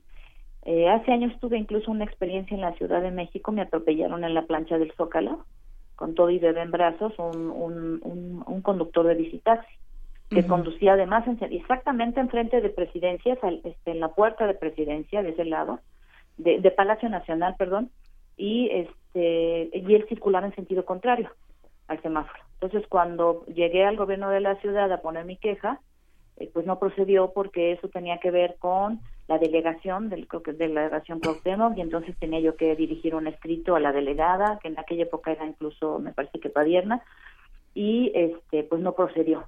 Y justamente lo que me decía el representante del gobierno local que pues que estos grupos tenían un enorme poder y que pues que prácticamente no podían hacer nada contra ellos porque le dije oiga pero no los pueden sancionar el hombre venía circulando al revés pues es que son muy poderosos estos grupos entonces, bueno, esta es una, una experiencia personal que justamente también me ayudó a dimensionar la fuerza de estas, estas organizaciones. Sí, que justamente eh, Miguel Ángel menciona sindicatos, pero no son nada más sindicatos. eh, Digamos, este, cuando cuando Miguel Ángel Mancera se plantea eh, voy a quitar a todos los microbuses, que era su, su propuesta de campaña, tenía las eh, tenía no los iba a quitar, les iba a dar eh, rutas este, les iba a trazar rutas, iba a haber unos niveles de control mucho más eh, pues mucho más apretados, mucho más fuertes, iba a, hacer un trabajo porque bueno, no puedes quitar los microbuses porque acceden a lugares que son muy difíciles, eh, de muy difícil acceso y que son caminos muy eh, muy accidentados, que todavía no se acaba de resolver la movilidad en esta ciudad tan, tan grande. Entonces, bueno, eh, él había planteado rutas ya determinadas, había planteado cuotas, una serie de controles que por supuesto no pudo llevar a cabo. Sí, ahí eh, por supuesto que sería que va a ser muy importante el trabajo político, porque efectivamente son cuestiones no solamente de, de, de, ordenar, sino de negociar. Eh, definitivamente esa es la cuestión política. El mismo presidente planteaba que la cuestión política es tomar decisiones entre, este, ¿cómo decía? Inconvenientes, una cosa, ¿no? Entonces, esta cuestión de, de, tratar con estas organizaciones tiene que ver con negociación. Eh, no, además, bueno, pues si vivimos en un Estado democrático y pretendemos que esta democracia se consolide, pues también, digamos, tienen este, ciertas seguridades institucionales sobre las que no se puede ir la jefa de gobierno, entonces hay que también hacer negociaciones porque son también eh, intereses creados. En estos años de gobierno, por supuesto en la época del PRI, pero también en la época del PRD, se crearon muchos compromisos que tienen que ver con las prácticas este, clientelares, con las eh, prácticas corporativas que no han sido desmontadas del todo. Y ese es parte del reto, que, que no es fácil. Desmontar también esta cultura del corporativismo, del clientelismo, de las cuotas, de, las de, una negociación, pues incluso a veces extra este, constitucional, extra legal, etcétera, pues es parte del trabajo que hay que hacer, que no es fácil. Por supuesto, porque bueno, ¿dónde los colocas? ¿Y, ¿Y a qué te atienes? Sí. Y bueno, pues tienen redes también de, de, de complicidades, etcétera, de intereses comunes. Eh, veremos cómo opera eso. Sí, es que parte de la parte de lo que llama el sindicato Logros la nueva constitución fue elevar a rango constitucional varias de las prestaciones que habían sido propuestas al, al, nuevo gobierno, no, no, al nuevo gobierno, a gobiernos anteriores, como por ejemplo basificar a algunos empleados que estaban por honorarios, eh, ampliar a los trabajadores de menor salario, personas que ganaban hasta 2.000, 2.500 pesos al mes, incrementarlos en un 10 o un 25%, establecer un salario mínimo para los trabajadores del gobierno de la Ciudad de México. Todos estos eh, mecanismos tal vez establecerían ya una forma de no negociación de las de, de, de prebendas. Eh, esto es posible eh, en, en la presencia del sindicato en la Constitución de la Ciudad de México eh, es un eh, es un diálogo de iguales para el jefe de gobierno y los trabajadores. ¿Cómo cómo representarlo? Pues por lo menos es un instrumento. Eh, me parecería me parece que es una herramienta que puede utilizar la jefa de gobierno al momento justamente de establecer estos criterios de negociación. Eh, en, en ese sentido también tenemos que recordar y estamos se ofreció para esta administración a nivel eh, federal y a nivel a niveles locales también un cambio de régimen. Y eso supondría comenzar precisamente a una que establecer un estado de, de derecho en el que efectivamente la, la ley no sea letra muerta. En, en, determinados momentos de la historia de México hemos tenido la constitución y los, las leyes secundarias instrumentos etcétera más avanzados del mundo pero el punto aquí es que hay un, divorcio entre lo que dice la ley y lo que se hace. De ahí también esta enorme impunidad. Entonces, eh, es un trabajo de mucho tiempo, creo yo, no, no, no fácil, de cambiar esta cultura política, de negociar fuera de la ley y de, y de negociar esta ley. Eh, veremos entonces cómo la, la nueva jefa de gobierno utiliza este, este instrumento para presionar precisamente que se cumpla con esa ley y no haya este, este otro tipo de presiones que seguramente las va a haber, pero vamos a ver qué tanto puede operar en, esa, en ese contexto. Sí, qué tanto eh, puede utilizar, eh, justamente le sirve este esta que, presencia de alcaldes de Morena contra el, el perredismo que, que sigue ahí, ¿no? Los grupos, lo que llama Pablo Extinto en nuestro Twitter, los grupúsculos de poder, que en buena medida son eh, peristas y perredistas, aunque los panistas traen lo suyo. Sí, que, que permanecen ahí y, que pues eh, van a intentar mantener sus privilegios. Hay una parte también, la parte de la, del derecho de, suelo, digamos, toda la parte que tiene que ver con con esta con este aspecto que la de esta de este negocio de inmobiliarias de eh, cómo construir a partir de la idea de reconstrucción es la creación de una nueva base distinta a la que creó el PRD con las redes sociales que hizo en la Ciudad de México eh, tener ese control en, materia de impuestos de generar impuestos mucho menos agresivos para personas de la tercera edad personas con ingresos muy bajos esta esta política administrativa eh, ¿Cuál, ¿Cuál es el fin? ¿Hacia dónde va? Pues la promesa es esa, la promesa que se hizo es esa. Eh, este, incluso eh, parte de la campaña de, la próxima eh, jefa de la Ciudad de México, el gobernante de la Ciudad de México, es precisamente terminar con la corrupción y con la impunidad. también de esta cuestión de cambio de régimen. Y este, supongo que ella además no solamente tiene estas herramientas jurídicas y el trabajo de cabildeo que se haga a nivel interno, sino el apoyo del presidente de la República. Ella acaba en estos días incluso de, afirmar que él va a estar en su toma de protesta y decía que todos los lunes va a participar en esta reunión de seguridad. Entonces, eh, seguramente tendrá un enorme apoyo, no solamente en términos reales, sino en términos simbólicos, de lo que se pretende con ese, con ese cambio de régimen. Cambiar justamente toda esta cuestión de corrupción que esta parte de las inmobiliarias, el derecho del cambio de, arbitrario de derecho de uso de suelo y después las consecuencias que, que vemos a nivel de movilidad, a nivel de este, dotación de agua, de servicios públicos, incluso de seguridad en caso de sismos, etcétera, se ha visto en la ciudad pues los resultados de este desorden y pues es parte del enorme reto que ella tiene una vez que tome eh, posesión de su cargo. De nuevo, no va a ser fácil porque seguramente habrá resistencias. Hay muchas, este, digamos, eh, dinámicas echadas a andar eh, de, décadas, que pues va a ser difícil revertir y cambiar, pero no imposible. Claro, pero bueno, el, el capital político, eh, que es algo que, que Miguel Ángel Mancera no quiso hacer, ¿no? Además de, de, de los enormes problemas que creó con inmobiliarias y, de, y que todavía no se acaban de clarificar hasta qué punto dio permisos que no debían ser y dio permisos que no debían ser y no sabemos a cambio de qué. Eh, además de eso, no le alcanzó, no se quiso gastar su capital político. Llegó un momento, Miguel, Miguel Ángel, en que Miguel Ángel Mancera dijo es que esto es muy difícil.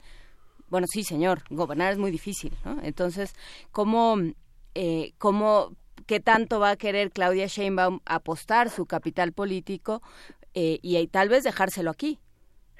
Pues a mí me parece que desde que entró a su administración Miguel Ángel Mancera tomó una decisión que fue en primer lugar no enfrentarse a la, a la, a la autoridad federal, es decir, no, no voltearle la cara al presidente de la República, sino este, hacer, hacer un acercamiento que de hecho lo vimos durante toda su administración, tomar otra serie de medidas como la represión a jóvenes en manifestaciones públicas, eh, hizo una mala comunicación política en la que no supo comunicar lo que desde su punto de vista estaba haciendo bien, eh, no aprovechó el, enorme escaparate que es la Ciudad de México para construir una candidatura suponiendo que, hubiera querido ser candidato a la presidencia de la República.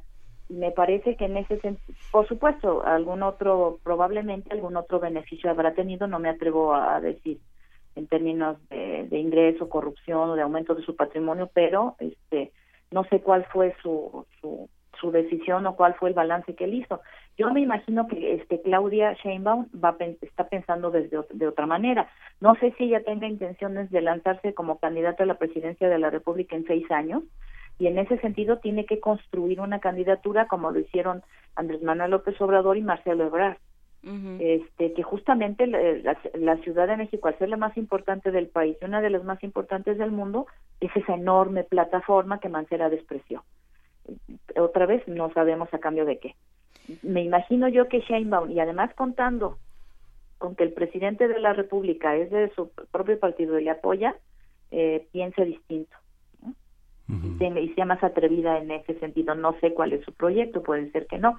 A lo mejor su proyecto igual es hacer un muy buen trabajo, este, hacer las cosas lo mejor posible, arriesgarse, porque hay que arriesgarse, si no, ¿para qué se lanzó ese puesto? Y este, pero no pretender la presidencia de la República, ¿no? Sí, al parecer, digamos, la alianza era con Alejandra Barrales, digamos, preservando todos los, fundamentalmente todos los programas de gobierno que se habían implementado en, las, en la administración anterior. Lo que es interesante, bueno, es en esa transición, insisto en la presencia del sindicato, porque, bueno, son 340 mil trabajadores que hay en el gobierno de la ciudad y, y, prácticamente con la con 170 mil es como la, la, la ciudad logrará transform, logrará caminar en esta transición, porque muchos de ellos que no tienen pagos de horas extras trabajarán como, por ejemplo, aguas, basura, la policía local de primer contacto, este hay muchos servicios que este el, pago anticipado del predial hay varios pagos en tesorería que se tienen que hacer y que se programan antes del 19 de diciembre que todos esos trabajadores van a entrar a, trabajar en este en este acuerdo digamos que la reconocemos y respetamos dice Juan Ayala Rivero después de este acuerdo que suscribieron Claudia Sheinbaum y Amieva no sí.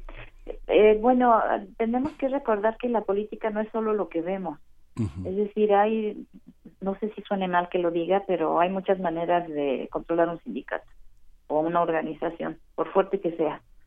Sí, este, se necesita inteligencia, manejo político, un buen cabildeo, eh, pero también hay otros recursos, por ejemplo, que le investiguen al sindicato el manejo de los recursos, eh, la administración de las cuotas sindicales, el manejo de las plazas, etcétera, y por ahí a lo mejor sale algo que permite ablandar la negociación. ¿No? Pero pues hay que tener pericia política y, este, y saber hacer las cosas, ¿no? Pues eh, iremos viendo cómo se desarrolla este periodo de gobierno en la Ciudad de México. Muchísimas gracias, Ivona Acuña Murillo, académica del Departamento de Ciencias Sociales y Políticas de la Universidad Iberoamericana, escritora y analista política, por estar con nosotros esta mañana. Juana Inés Miguel Ángel, muy lindo día y buena semana. Buena semana, hasta luego. Gracias. Vamos a ir con música, vamos a escuchar eh, Try Cassette que tiene 24 sobre 7.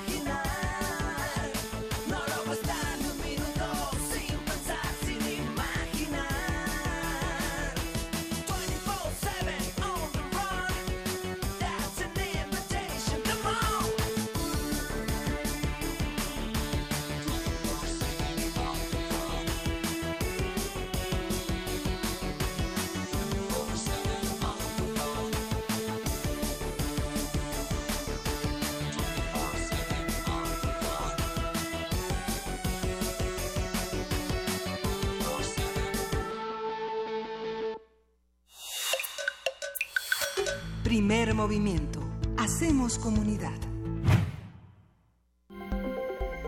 Nota Internacional. La decimotercera cumbre del G20 se realizó los días 30 de noviembre y 1 de diciembre en Buenos Aires, en Argentina. La declaración final de la reunión de las 20 mayores economías desarrolladas y el desarrollo confirmó desacuerdos en temas como el comercio multilateral, el cambio climático, aunque hubo coincidencia en reformar a la Organización Mundial de Comercio.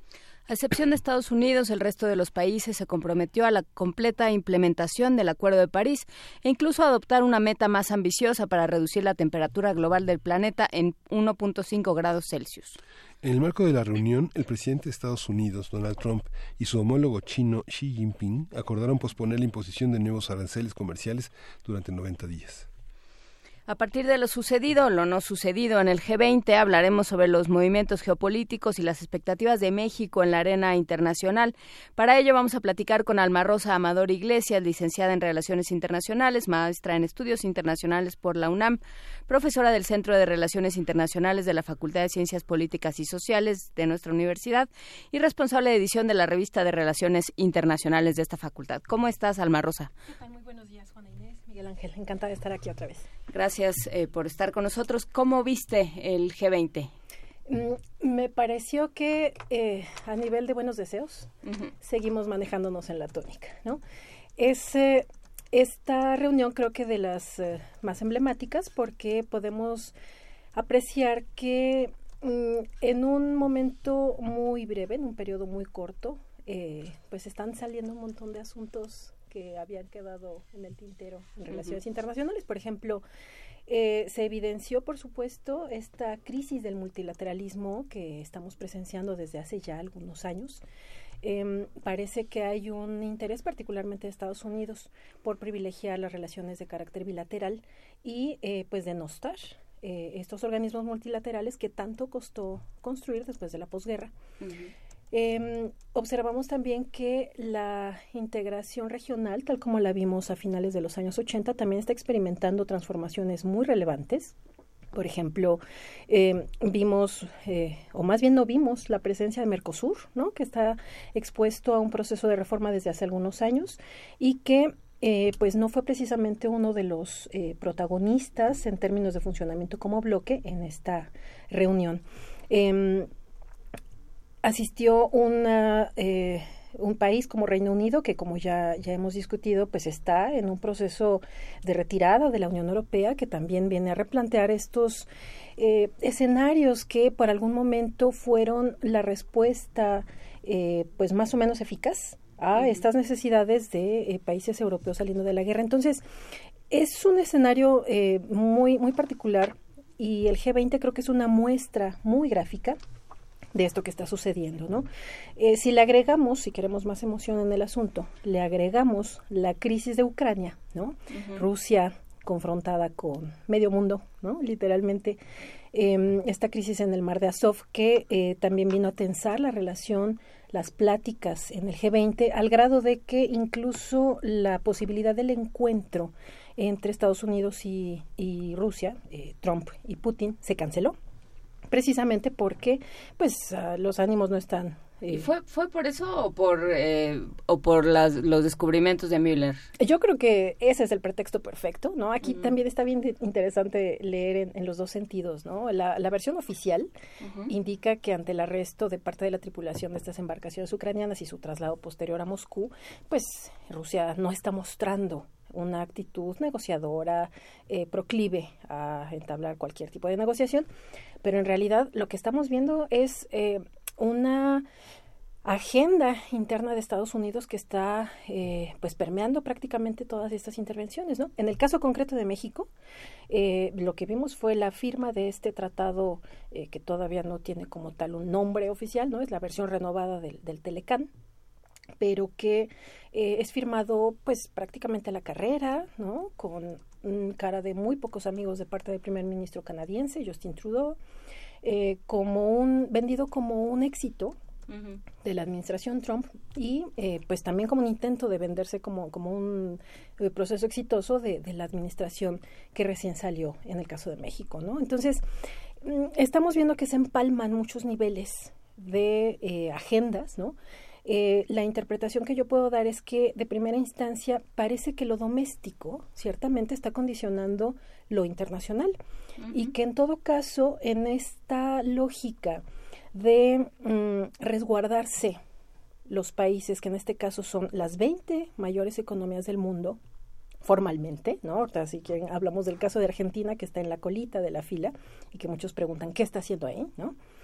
Em, lo que está permeando creo que es esta prevalencia de los temas domésticos, de los asuntos internos, de las presiones que sufren muchos de los eh, gobiernos de estas economías participantes en el G20, que no dejan precisamente, y no hay tampoco mucha voluntad, como de voltear de nueva cuenta el escenario internacional para eh, funcionar en una lógica multilateral que realmente permita pues dinamizar estos procesos, ¿no? Hay que recordar que el G20, eh, incluso en su comunicado, no hace una referencia justo a la Organización Mundial del Comercio, que tiene una ronda atorada desde hace ya varios años, ¿no? La ronda Doha. Eh, y parte de este em, declive, de este deterioro de la OMC como organización multilateral, pues precisamente tiene que ver con los intereses de las grandes potencias, ¿no? Particularmente Estados Unidos y la Unión Europea, protegiendo, eh, salvaguardando de manera feroz sus mercados agrícolas particularmente, ¿no? Entonces, es esta creo que una muestra de cómo lo internacional está en ocasiones viéndose más como un problema, como algo que demanda compromisos que muchos países no están dispuestos a acatar o a seguir acatando, ¿no? También, justo ya, ya lo mencionabas, Juana Inés, en el comunicado eh, de, del G20, una de las principales cosas que destaca es Estados Unidos diciendo no al Acuerdo de París, una vez más, ¿no? Confirmando que se retira y eh, el resto de los países eh, señalando que sí es importante cuidar el asunto del medio ambiente, que, pero no tenemos acciones decisivas en ese sentido, ¿no? Yo creo que en todo caso esta cumbre, esta reunión del G20 pues más bien sirvió para que muchos países, eh, empezando por Argentina, desarrollaran eh, una cercanía con otros socios comerciales y particularmente en materia de política exterior para Argentina, pues es vendida justo como un acierto, ¿no? Como esta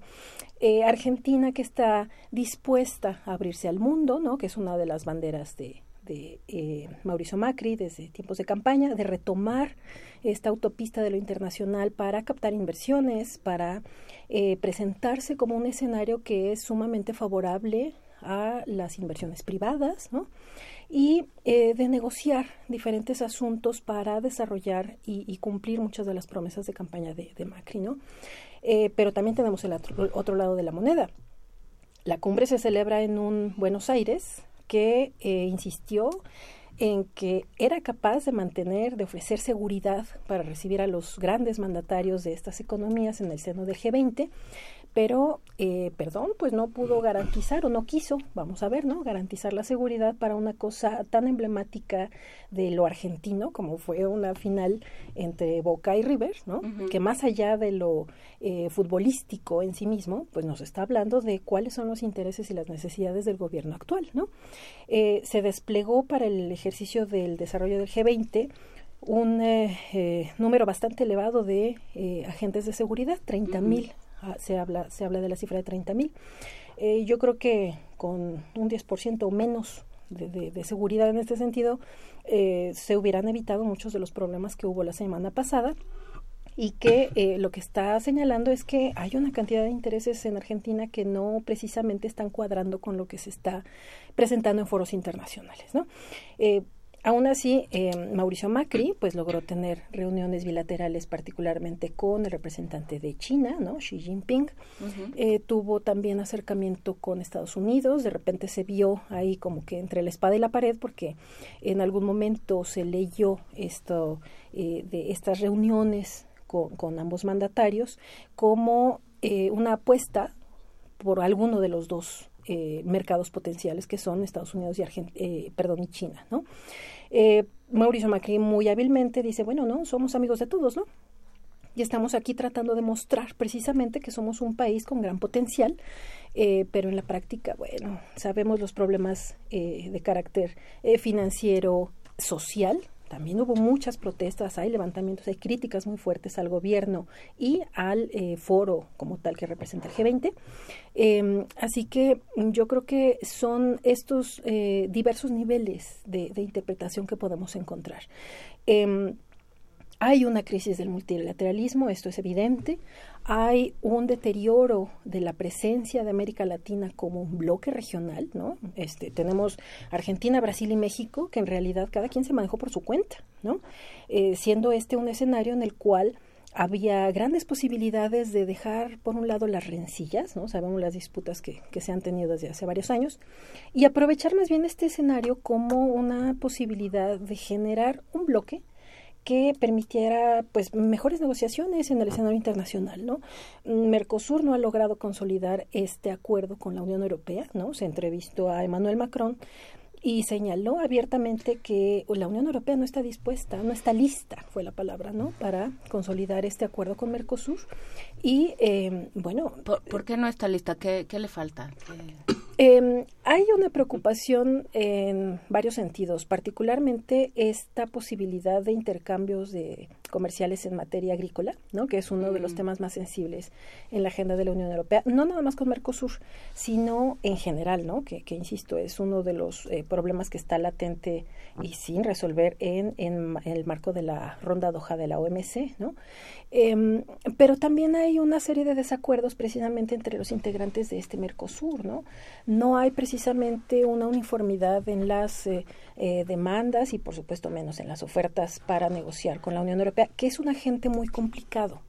Es un agente muy complicado en la medida de la complejidad de los procesos de decisión que se toman, pero sobre y todo... Porque ahorita ya está hecho tiradero. Están ocupados y preocupados por otros asuntos, ¿no? Otra vez, ¿no? Se confirma esto de que lo doméstico está privilegiando sobre lo internacional. la Unión Europea está preocupada por lo del Brexit y particularmente justo Emmanuel Macron, bueno, tiene una huelga, eh, serie de paros este, desde hace semanas. No, bueno, le estaban incendiando los campos elíseos. Exactamente. Mientras él estaba en el G20. Le estaban incendiando y unos días antes este, le estaban este, arrojando eh, materias no gratas en, en frente de su casa, ¿no?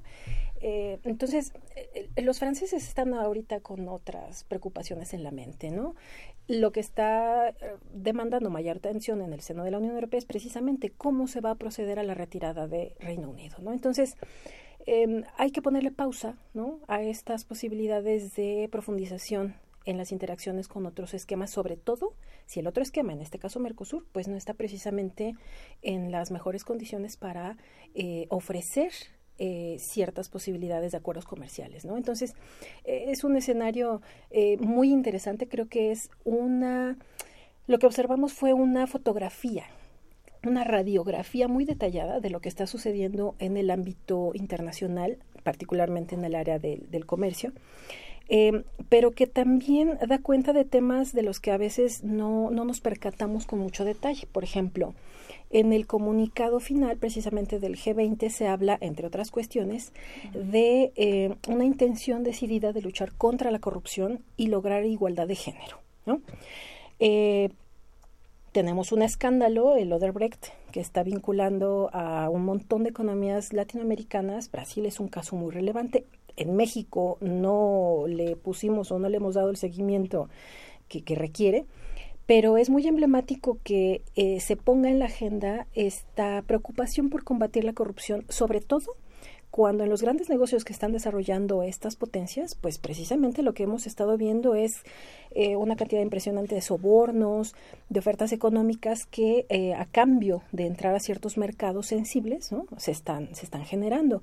Eso por una parte. Por otro lado, la igualdad de género, ¿no? Se hace énfasis en que la educación, particularmente para las niñas, es una cosa fundamental para las economías eh, actuales y eh, bueno, sabemos que estas cosas no cambian de la noche a la mañana, pero lo que observamos fue que solamente hay dos mujeres que son mandatarias y que participaron en el G20, ¿no? Eh, Teresa May, la, la primer ministro de Reino Unido, y Angela Merkel, la, titular de la primera magistratura de Alemania, ¿no? Que además, pues llegó corriendo, ¿no? Llegó barriéndose por un fallo técnico en, su avión, pero que llegó, eh, pues, al momento adecuado precisamente para desarrollar las negociaciones. Entonces, eh, creo que el G20 es una muestra muy emblemática de lo que eh, ha prevalecido en el comercio internacional desde hace ya un buen rato.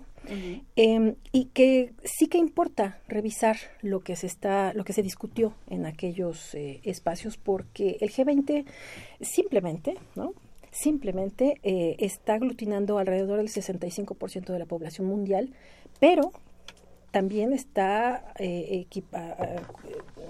demostrando que la, la, participación que tienen en el comercio mundial, que está alrededor del 75%, eh, que son los eh, generadores del 80% de las inversiones globales, eh, es un grupo que importa y es muy preocupante. escuchar este tipo de manifestaciones en un comunicado tan flojito, creo yo, que eh, creo que se queda en una declaración de buenas intenciones. Me parece que no hay precisamente una intencionalidad clara, una em, puesta en marcha de iniciativas eh, más allá de reformar a la OMC, ¿no? que es un tema que traen desde hace algunos años. Reformemos la OMC, particularmente en el asunto de las cuotas, pero la pregunta es ¿para qué la reformamos? ¿no? ¿Para que ayude a quién? Ese es el punto, porque las grandes potencias, insisto, Estados Unidos particularmente y la Unión Europea, mm, yo creo que jamás van a ceder en esta reducción y, por supuesto, mucho menos en la eliminación, que es la idea original, de los subsidios a la producción agrícola. ¿no? Es un mercado, es una de las cartas fuertes que tienen estas dos eh, economías y en esa medida, bueno, lo que estamos viendo es que Mm, países que, por ejemplo, México, como por ejemplo México, que tratan de ingresar al mercado eh, de la Unión Europea, ni digamos en el caso de, Estados Unidos, jamás van a lograrlo en condiciones equitativas, ya no digamos preferenciales, pero sí equitativas, porque hay una preocupación de protección bastante evidente de estos mercados, ¿no? Entonces, eh, sí, la pregunta es muy pertinente. Reformulemos estas organizaciones, pero ¿a favor de quién? ¿no? Y me parece que en esta medida sí que se está quedando fuera una parte muy importante, porque, por ejemplo, em, creo que una de las grandes carencias de este comunicado es que no se habla de mm, una, eh, un seguimiento, un cuidado ante inversiones especulativas, por ejemplo. ¿No? Eh, tampoco se está hablando de la protección a precios eh, más o menos uniformes a alimentos, ¿sí? que es un, tema que ha estado en la agenda de, algunos organismos de Naciones Unidas desde hace años. Hay millones de personas que no pueden hoy día consumir una canasta básica porque los precios son exorbitantes, ¿no? No hay, no hubo ningún acuerdo al respecto. Eh, y si seguimos con la lista de faltantes, bueno, podemos este, hacer una lista de, no sé cuántos puntos, ¿no? Eh, entonces, lo que creo que representa esta reunión es, entre otras cosas, una intención de mostrar, de promover a las economías, eh, pero en un sentido bilateral. ¿No? Creo que es una de las eh, constantes que se pudo apreciar en este en esta cumbre. Alma Rosa, vamos, perdón, vamos a música porque tenemos un un hipo con, con, los micrófonos y ahorita regresamos. Vamos a escuchar qué dicen la canción número 5, Miguel.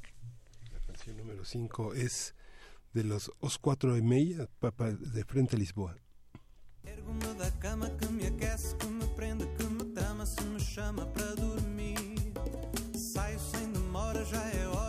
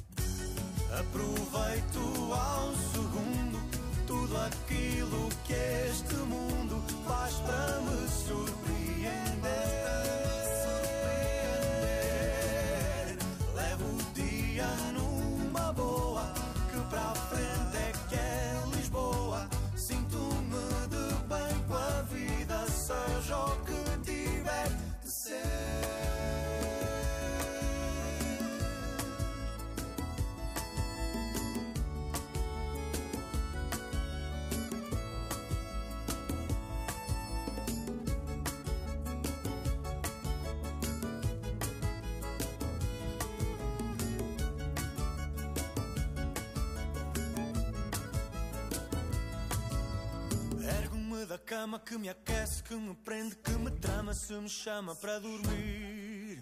Saio sem demora, já é hora de no escuro lá de fora o sol resolver surgir. E acordo sonolento, rabugento, ruminando um lamento por ter de ir trabalhar.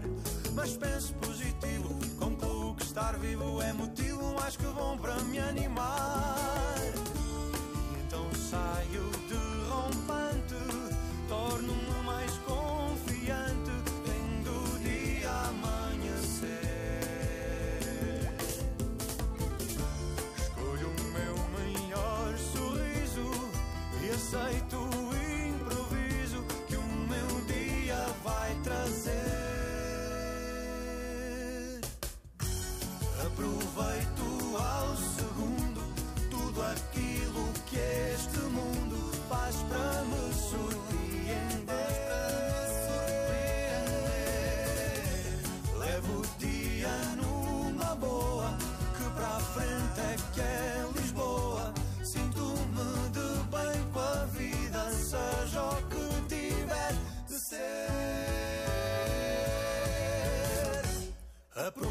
Este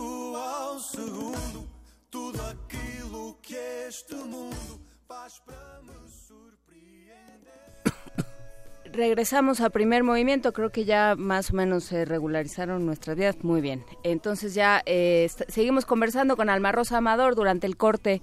Platicábamos, Alma Rosa, de varias cosas, pero eh, me gustaría que retomáramos esto de el Mercosur.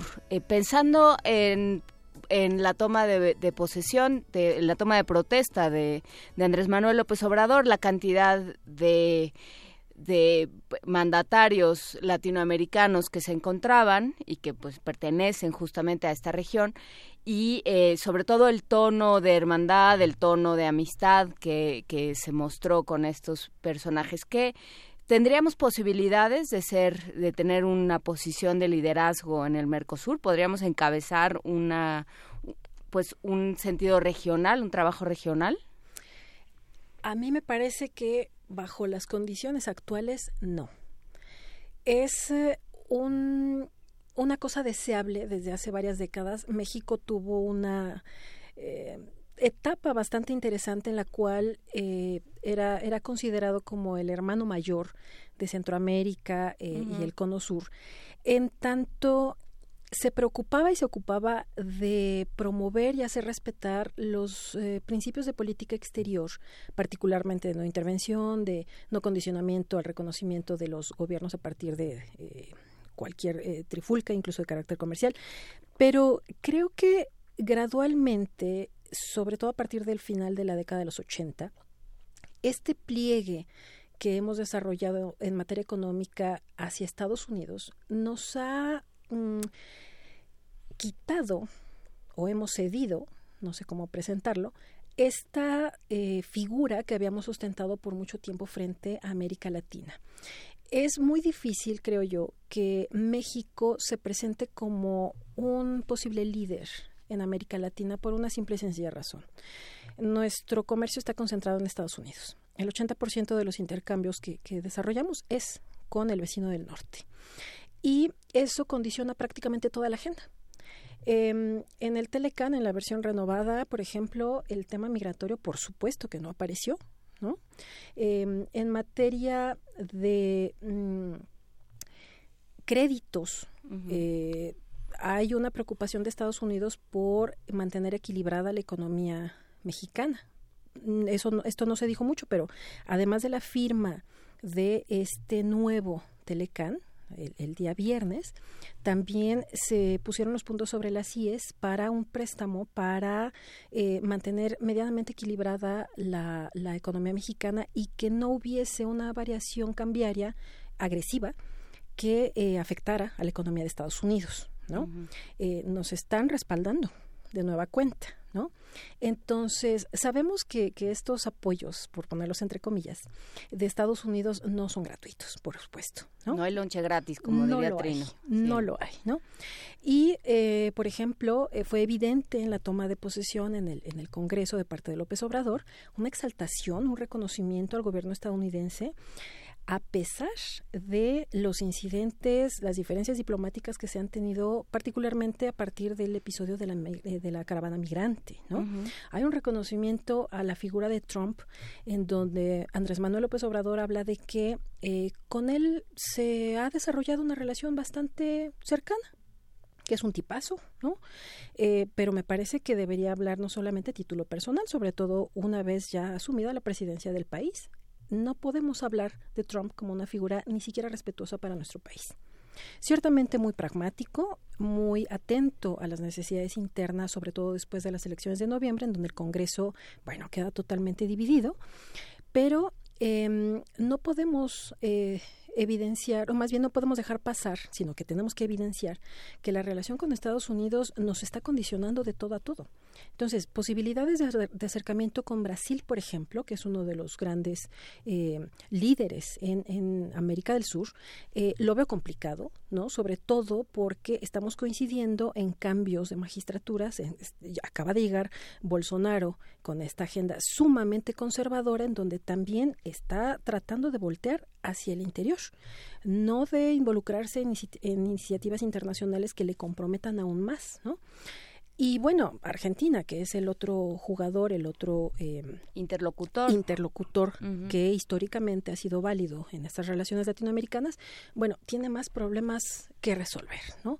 Eh, tiene un proceso de devaluación sumamente eh, preocupante, ¿no? Un deterioro de la calidad de vida de los argentinos eh, total y pleno.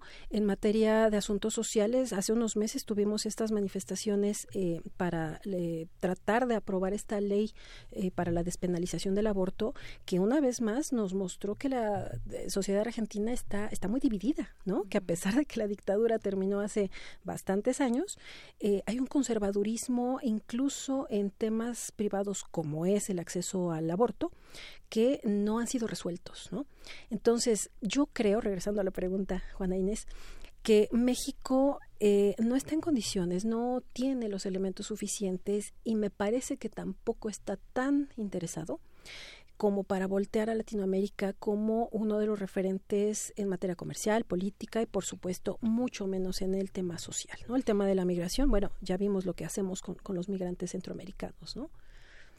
¿Qué, hacer frente a una, em, ya aprovechando estos últimos tres minutos, Alma Rosa, qué hacer frente a una frase como la mejor política exterior es la política interior? Eh, que mencionó eh, Andrés Manuel López Obrador en uno de sus 100 compromisos, de 100 trabajos con los que comienza. Me parece que si esa frase la hubiera pronunciado hace 40 años, hubiera sido válida. Creo que es una grave carencia que ni en el discurso eh, de toma de, posesión en el Congreso, ni en, bueno, su, conferencia de prensa de hace unos minutos, ¿no?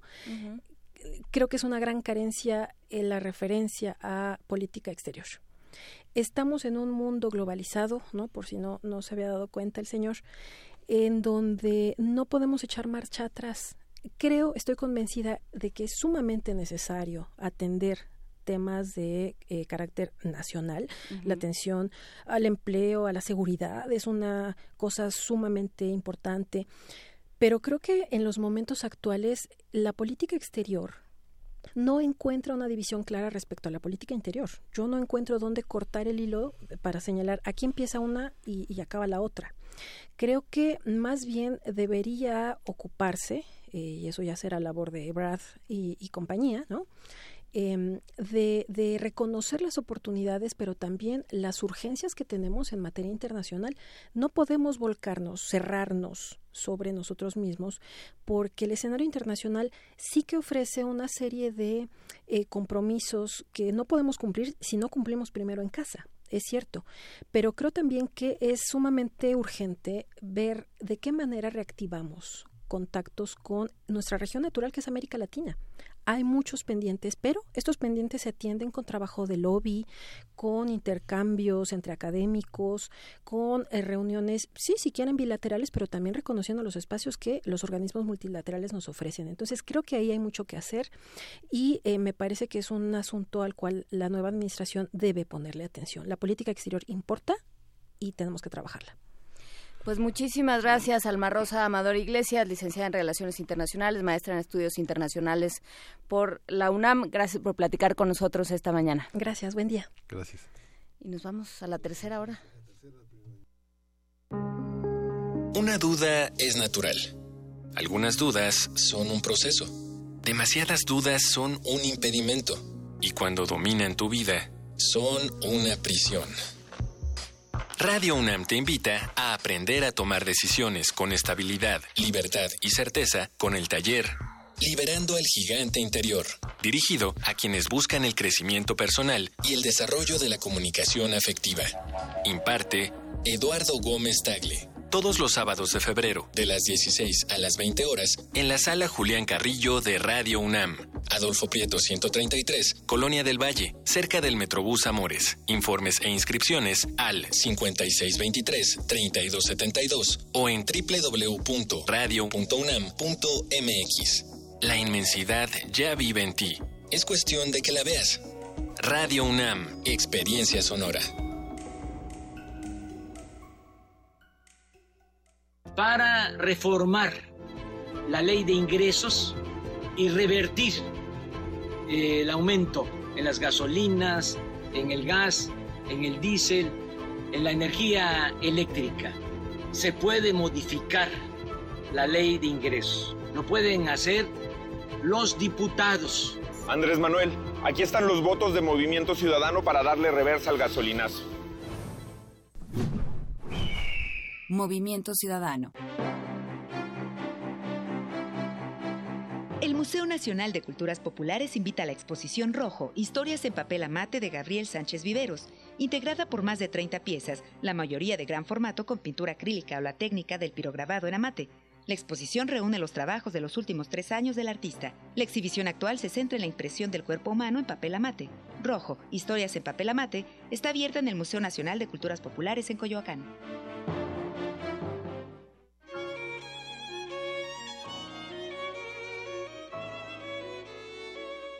En el vasto firmamento de la historia hay estrellas que nunca se apagan. Manuel M. Ponce es una de ellas. Conozca el trabajo de los investigadores que han dedicado su vida a redescubrir el legado de uno de los compositores más importantes de nuestro país en Ponce Redescubierto. Del 3 al 7 de diciembre a las 17 horas por el 96.1 de FM. Radio UNAM. Experiencia sonora.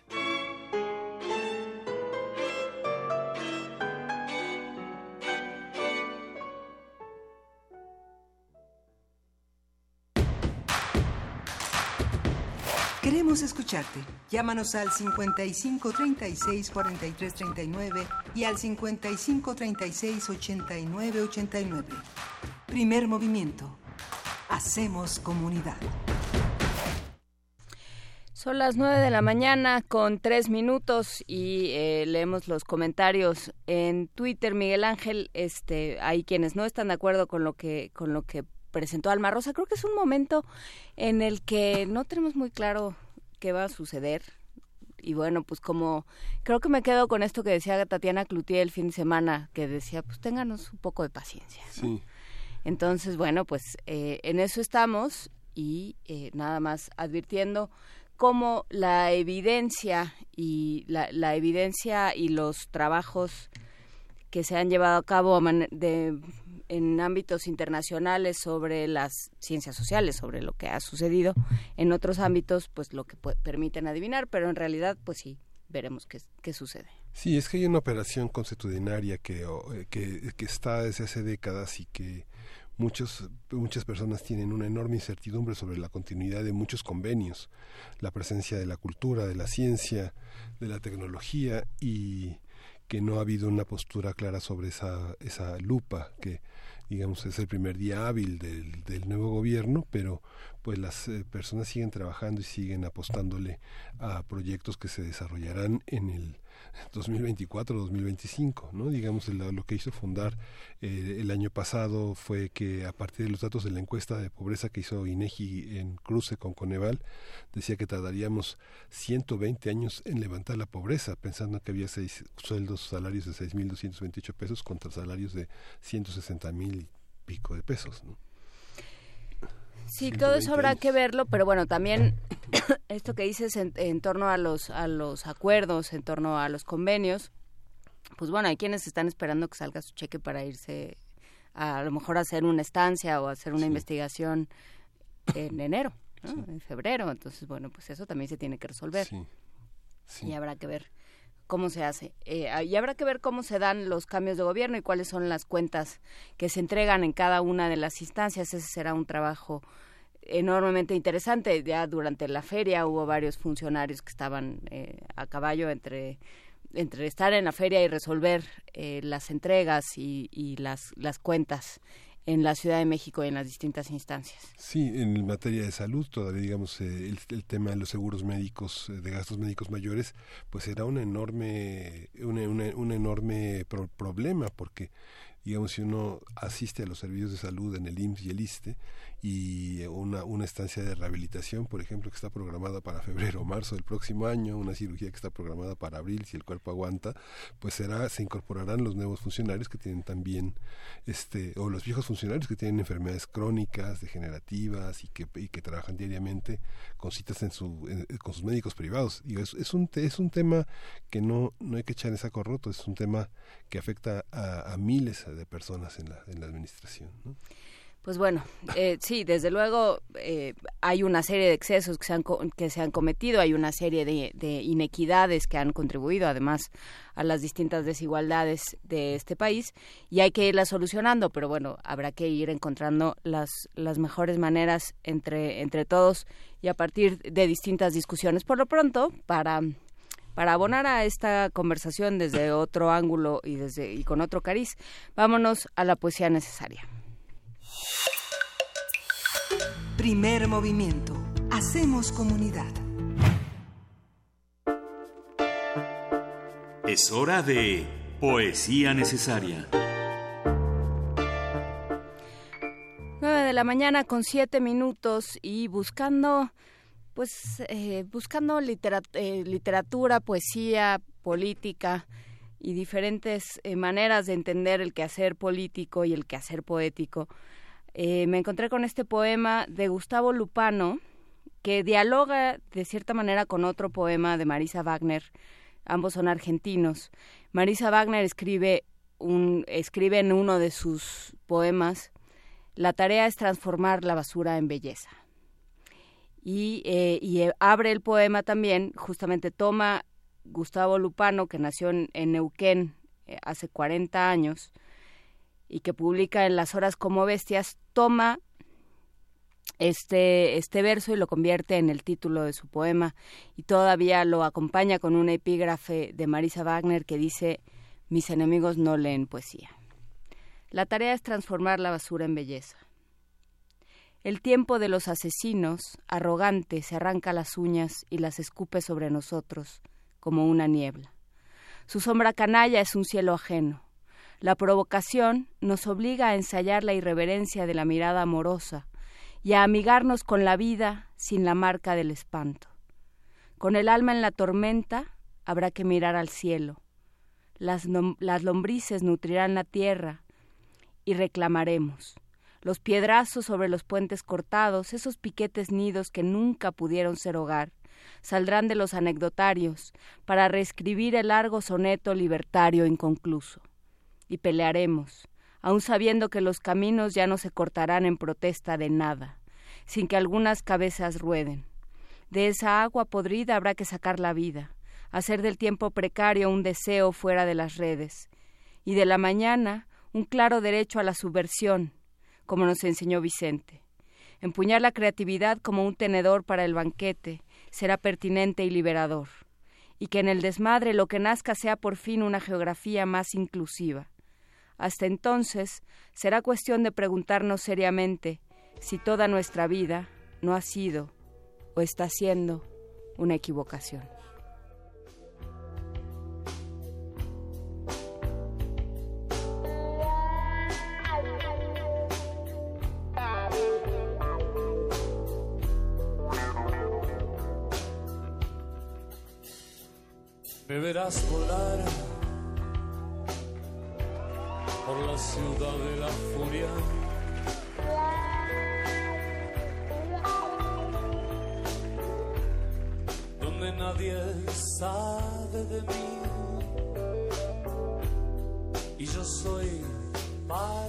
De todos. Nada cambiará con un aviso de curva.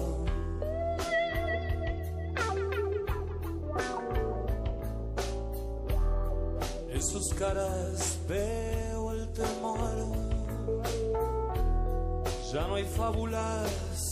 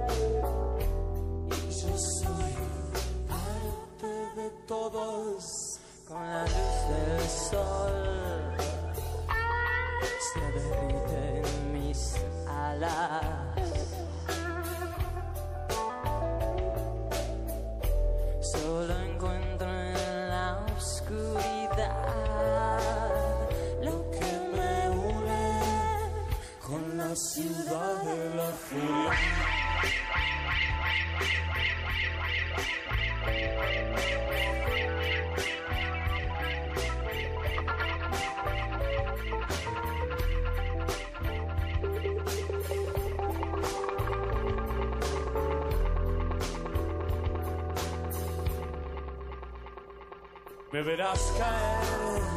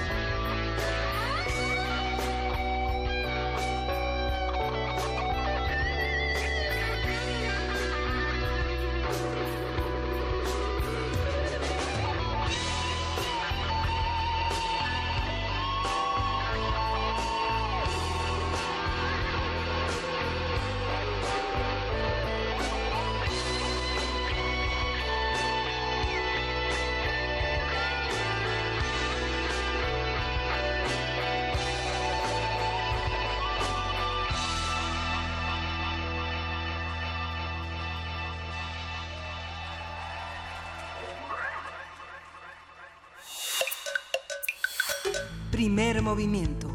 Hacemos comunidad. La mesa del día.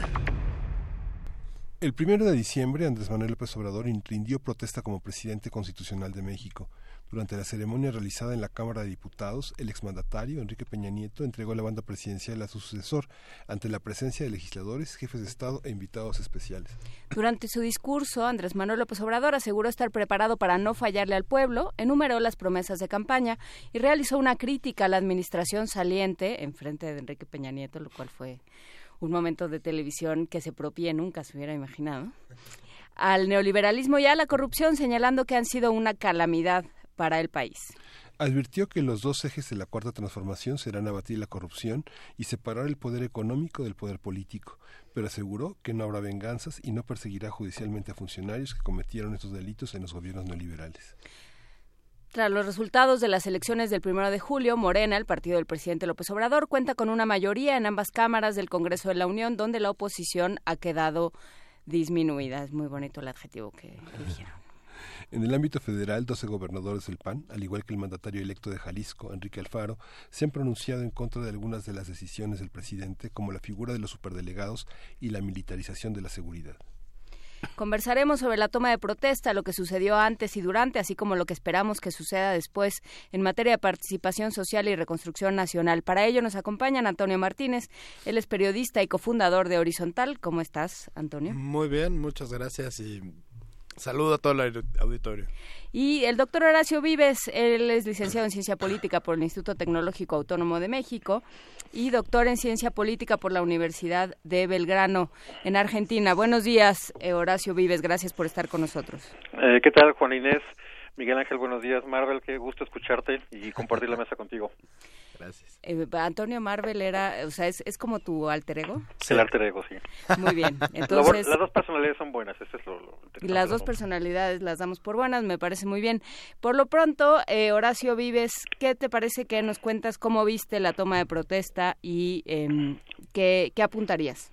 Bueno, hay cosas que me parecen interesantes. Entrada, digamos, este enorme entusiasmo popular que fue, digamos, eh, eh, un júbilo, un gran acompañamiento eh, social. De alguna manera volvimos a estas eh, formas del Día del Presidente, ¿no? Que se habían eh, eh, perdido, pues porque las eh, tomas de, mm, de protesta, por lo menos de los dos presidentes anteriores, pues habían tenido algunas eh, mm, eh, complejidades, ¿no?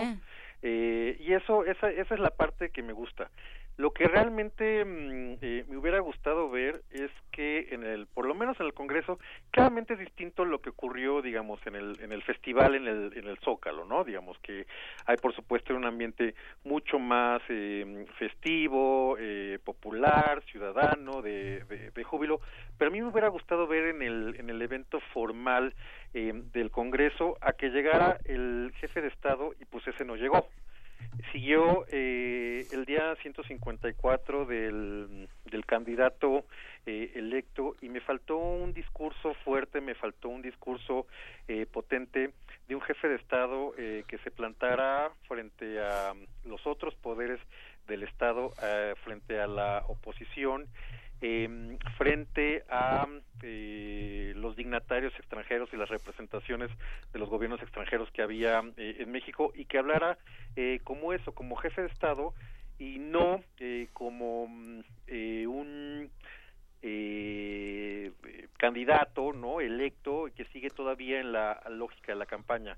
Creo que faltó un buen anuncio y faltó un discurso que estuviera digamos a la altura de, de, de- de la investidura y lo que esperamos de eh, un jefe de estado que se va a convertir que ya es el presidente de todos los, los mexicanos creo que esa es la primera parte que, que- que es importante por lo menos para mí este, señalar A ver, eh, Antonio, Eh, fíjate que nada más déjame hacer una Sí. aclaración. Hay que decir que este Antonio antes era, o sea, bueno, siempre ha sido nuestro amigo, pues, pero ahora se incorpora al, al gobierno de Andrés Manuel López Obrador a través de la Secretaría de Cultura. así es. Digo, nada más para este, tener toda la todo el horizonte sobre la mesa. Y la transparencia con eh, quienes nos escuchan. Por supuesto. Em, yo lo veo, digamos, de una manera distinta. Me Claro. parece que el, eh, el- lo potente del discurso del primero de diciembre, tanto en el Congreso como en el, en el Zócalo, eh, tiene que ver con hablar lo mismo que había dicho eh, durante los últimos 18 años de campaña como presidente. Es decir, esa es la novedad. Eh, que cambia el contexto en el que dice esas cosas. En efecto, son cosas que no son nuevas. A mí, en lo personal, me hubiera gustado escuchar como Horacio un discurso mucho más en, en un terreno más abstracto, más ideal, más, eh, eh, digamos, como imaginamos el discurso eh, eh, de un presidente eh, nuevo, ¿no? Como la in- inauguración de Obama 1 y 2, que todo el mundo lloraba. No, yo creo que eh, esto es así. Es decir, creo que la importancia de este discurso tiene que ver con eh, eh, haber puesto y ratificado las posiciones de la campaña como presidente. Es decir, no está hablando como candidato, está hablando como presidente. Y eh, me parece que por un lado hay un diagnóstico muy duro a los últimos 30 años que puede o no ser compartido con eh, pues economistas, eh, politólogos, etcétera, pero él hace un diagnóstico del- de, lo que de la era neoliberal de los últimos 33 años, lo hace frente al presidente, eh, dice cosas eh, interesantes, digamos, en, en, en, cómo primero le agradece al presidente Enrique Peña Nieto su disposición. Y luego lo pone como lazo de marrano. Y luego, por ejemplo, cuando habla del tema del... Eh, pues de, de, de, empezar de nuevo, de refundar la república, lo que dice es, es más efectivo ¿no? Como ir contra el neoliberalismo y apuntar su fracaso, digamos, pelear esa batalla cultural que ponernos a encarcelar a sus personeros, ¿no? estaba pues, el, el, expresidente Peña Nieto como un como un representante. Entonces me parece que es interesante entender eh, estas palabras ya como presidente. Eh, efectivamente parece que habla como candidato, pero en realidad está hablando como presidente y es interesante que es pues una política de no sorpresas. Es decir, volvió a decir lo que ya sabíamos que iba a decir, eh, pero ahora lo dice como presidente. Hay mucha indignación, digamos, de lo que significó la suspensión de, del Aeropuerto Internacional de la Ciudad de México, pero cuando habló de echar para atrás... Eh, varias de las reformas estructurales de Enrique Peña Nieto, si hiciéramos un costo de lo que costó nada más la reforma educativa, supera en muchísimo lo que costó, lo que se lleva invertido y lo que iba a costar el aeropuerto. La reforma fiscal, la reforma penal, la reforma energética, eh, no, no, no, son piedras que hay que derruir, pero es muchísimo dinero, muchísimas horas, todas las horas de un sexenio dedicadas en universidades del país, en este, trabajos de funcionarios, de grandes equipos de trabajo con sueldos muy, muy, muy elevados para hacer estas reformas. Eh, echarlas para atrás significa también este, derribar, derribar muchísimos muros y muchas bases. Simplemente la reforma educativa, que es la secretaría con mayor presupuesto en el país. A ver, creo que sí es eh, importante y, en esa, y en esa medida habría que esperar y no tendría que reinventarse eh, un personaje, o sea, pero creo que eh, le falta de alguna manera congruencia, le falta coherencia eh, y le falta fuerza al mensaje. Con respecto al tema de, de, la corrupción, creo que el mensaje es tremendamente ambiguo. ¿Por qué? Porque en efecto sí, eh, el diagnóstico y un poco el eje y el resultado exitoso de la campaña tuvo que ver con este, denunciar, con señalar, con fustigar eh, eh, la corrupción. Y ahora nos encontramos que no es ninguna novedad, porque ya lo había dicho en las entrevistas previas a la, a la toma de posesión, uh -huh. que eh, no, que en realidad el, el, la, la perseguir la corrupción es algo que empezaba el, el sábado, que iba a empezar el sábado y que no se iba a perseguir a, este, a, a, los corruptos del, del, del gobierno anterior, eh, que porque no iban a dar abasto los tribunales y las cárceles, en fin, etcétera, todo, todo, todo este, este planteamiento. Pero por otro lado, creo que está mandando un mensaje de impunidad importante, que es justamente lo contrario al, al combate a la corrupción. Y también está esta cuestión de, eh, bueno, como no confío mucho en las instituciones establecidas para la, eh, la, la, procuración de, justicia y él mismo no se no se asume como quien deba de eh, de juzgar la corrupción pues desliza que eventualmente vendrán estos eh, tribunales populares no a través de, de, consultas no a, a, a, la ciudadanía no sobre qué se debe hacer en el caso de, de, los corruptos lo cual me parece delicado porque eso lo puede decir eh, si quieres de manera medio responsable como candidato creo que es mucho más complicado como presidente electo pero ya cuando eres el jefe del estado y que desde ahí venga un deslizamiento sobre sobre justicia eh, popular en un país donde además es muy fácil eh, generar eh, generar este linchamientos y sobre todo con el eh, con el prestigio y con la autoridad moral que tiene él, pues me parece una cosa delicada. Y la otra también cosa que me pareció, digamos, muy eh, compleja, muy esquizofrénica, es la cuestión de, de, del programa económico, porque por un lado sí, en efecto, fue este repaso de que el neoliberalismo tiene absolutamente la culpa de todos los males que ha habido este, en el país en los últimos eh, 30 años pero también hay una eh, ortodoxia capista, capitalista en el discurso. Se habló de impuestos, se habló de gasto público equilibrado, se habló de autonomía del Banco de México, se habló de respetar los contratos. Eh, ayer en la en la noche ya empezaron a trascender, eh, digamos, en redes sociales esta cosa de que eh, algunos eh, eh, contratos y actividades del, aeropuerto, ya que señalabas, este, Miguel Ángel, los, proyectos y las obras de infraestructura se iban a mantener. Entonces, creo que aquí hay una, eh, ambigüedad de- en, en el discurso y también faltaron muchas cosas que creo que son importantes. A ver, no hubo, ya no ya no digas este un posicionamiento contundente, sino menciones con respecto a qué vas a hacer eh, con eh, Donald Trump, qué vas a hacer con la relación bilateral, qué vas a hacer con este eh, enorme problema, porque si supuestamente uno de los eh, errores de diagnóstico muy grandes que cometió el gobierno anterior fue ser tremendamente eh, reactivo y no plantarse con una posición clara frente a Estados Unidos, pues aquí dejaste pasar una oportunidad eh, eh, enorme y ya obviamente me estaban comentando mis alumnos eh, hace rato que ya Donald Trump eh, tuiteó sobre la cuestión del muro y esta insistencia. Los problemas de la frontera no van a desaparecer, la caravana ahí sigue, la retórica antimexicana de Trump ahí está. Y creo que también eso eh, habla de la eh, falta de entender un el discurso político de un jefe de Estado en un momento tan importante como es la inauguración del gobierno. Este Antonio, ahí hay un, un tema que es que es interesante, que es cómo cuáles son los incentivos para para no caer en actos de corrupción, más allá de de que, de que haya ciertas personas cuya cuya trayectoria es comprobadamente intachable, y, y que se, se están incorporando a este gobierno, ¿cuáles serían los incentivos? ¿Cuál es la lección que se deja?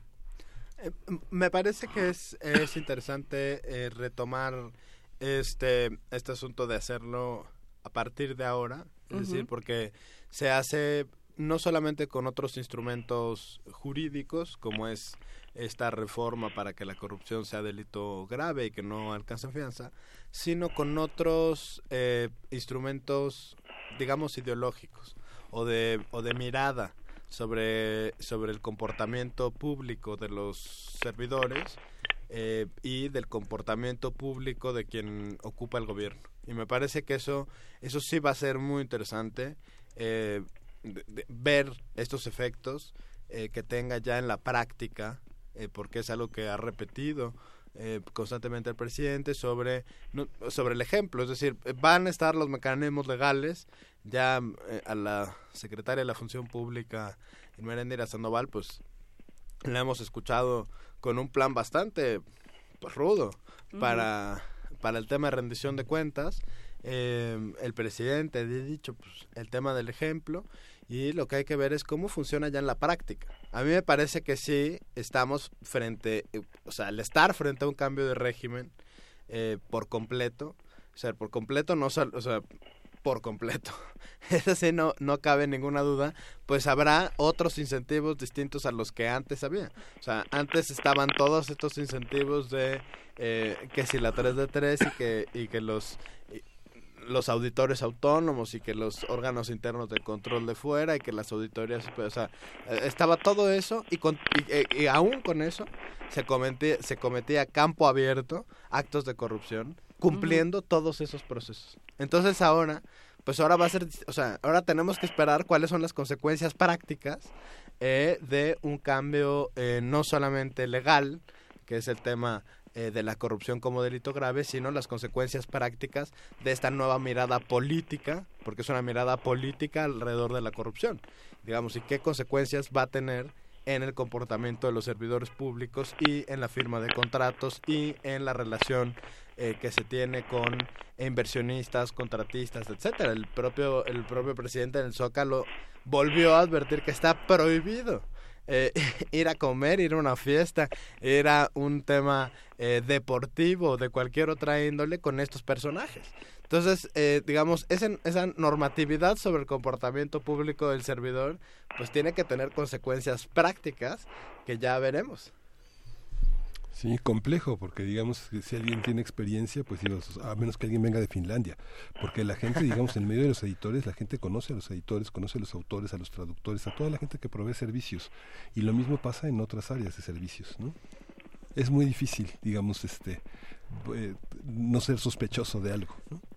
Es, es verdad, pero ese misma, digamos, ese mismo nivel, ese es un, un incentivo, pues, o sea, es un incentivo concretísimo sobre cómo comportarte en público y cómo asumir la responsabilidad eh, de servidor. Y creo que eso te, tendremos que evaluar eh, el desempeño del gobierno y de los actos de corrupción de este gobierno a partir de esos elementos, más que de los elementos que se tenían en el antiguo régimen. Eh, creo que es interesante, va a ser muy difícil. Eh, Horacio Vives, te oigo como rechinar del otro lado. te oigo rechinar del otro lado del micrófono y, eh, y del teléfono más bien. Eh, creo que ahí hay una, em, una serie de, de temas, digamos. Va a ser muy difícil. Quien llegue hoy a una oficina eh, Antonio Marvel, nos tendrás que hacer una, una crónica. paso a paso, se va a encontrar con una serie de, de costumbres, de hábitos muy enraizados que tienen que ver con este, se supone que me tengo que tomar una hora para comer, pero me tomo hora y media. Yo ya hablé con el jefe porque tengo que ir a, a dejar a mi niño a la guardería y entonces en lugar de llegar a las nueve llego diez y media. O sea, hay una serie de cosas que están presentes y que tienen que ver con eh, con cumplir la, la norma, pero, pero casi siempre.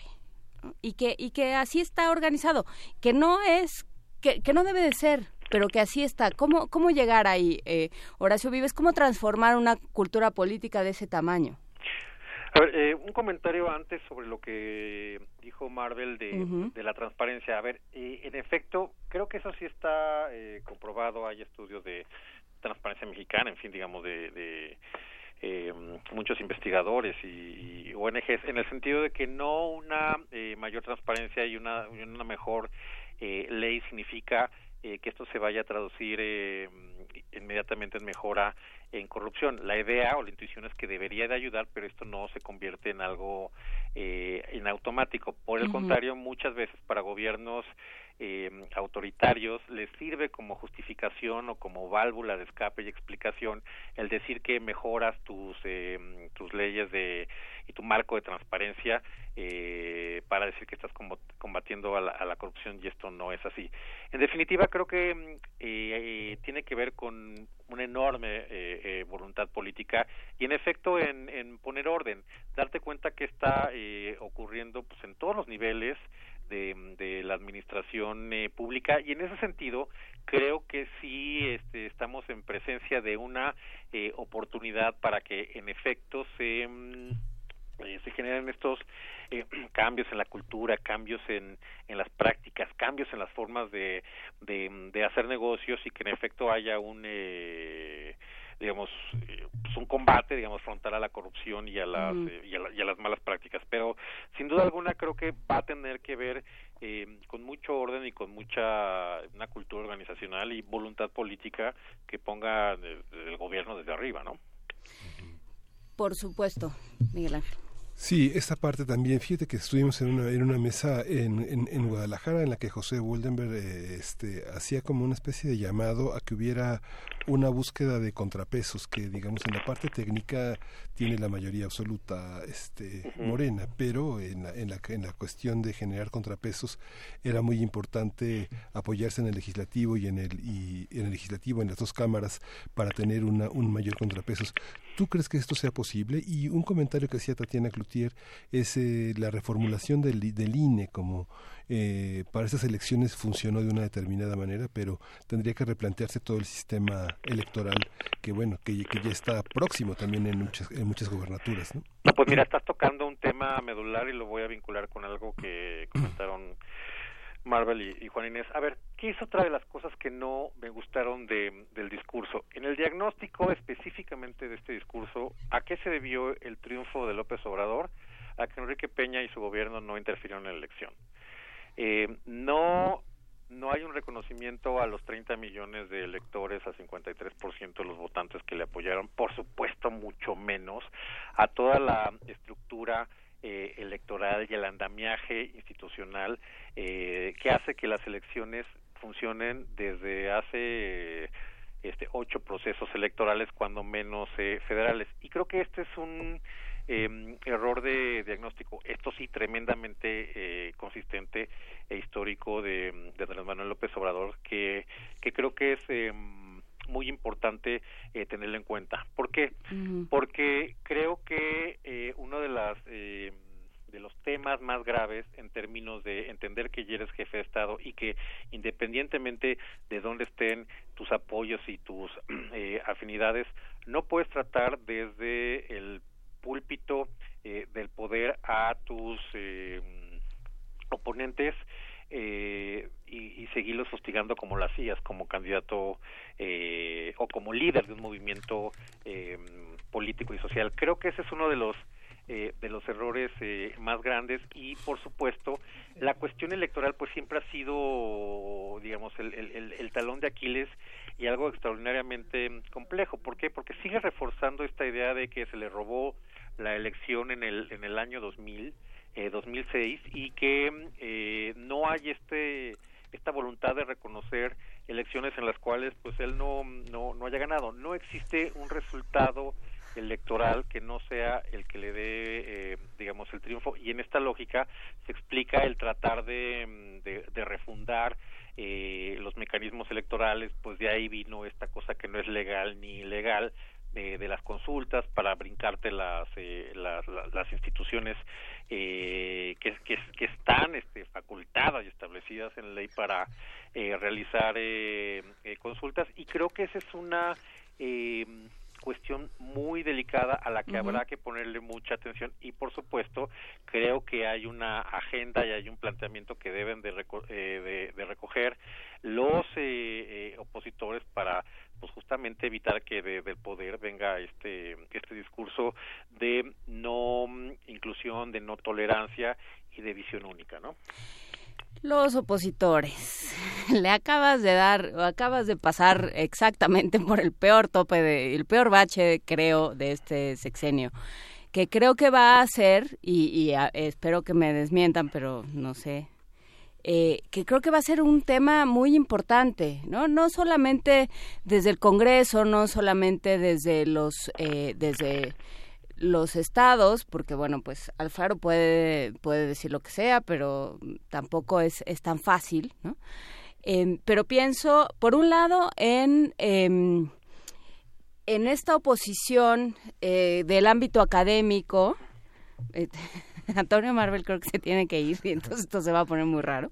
A ver, nada más, terminemos con, sí. con la oposición. O sea, tenemos por un lado el ámbito académico, que ya se manifestó, por ejemplo, en contra del tren Maya y eh, en, en entrevista con Carmen Aristegui Andrés Manuel de manera me parece a mí muy desafortunada los eh, lo, los desacreditó diciendo son los abajo firmantes y, y no conocen el país uh -huh.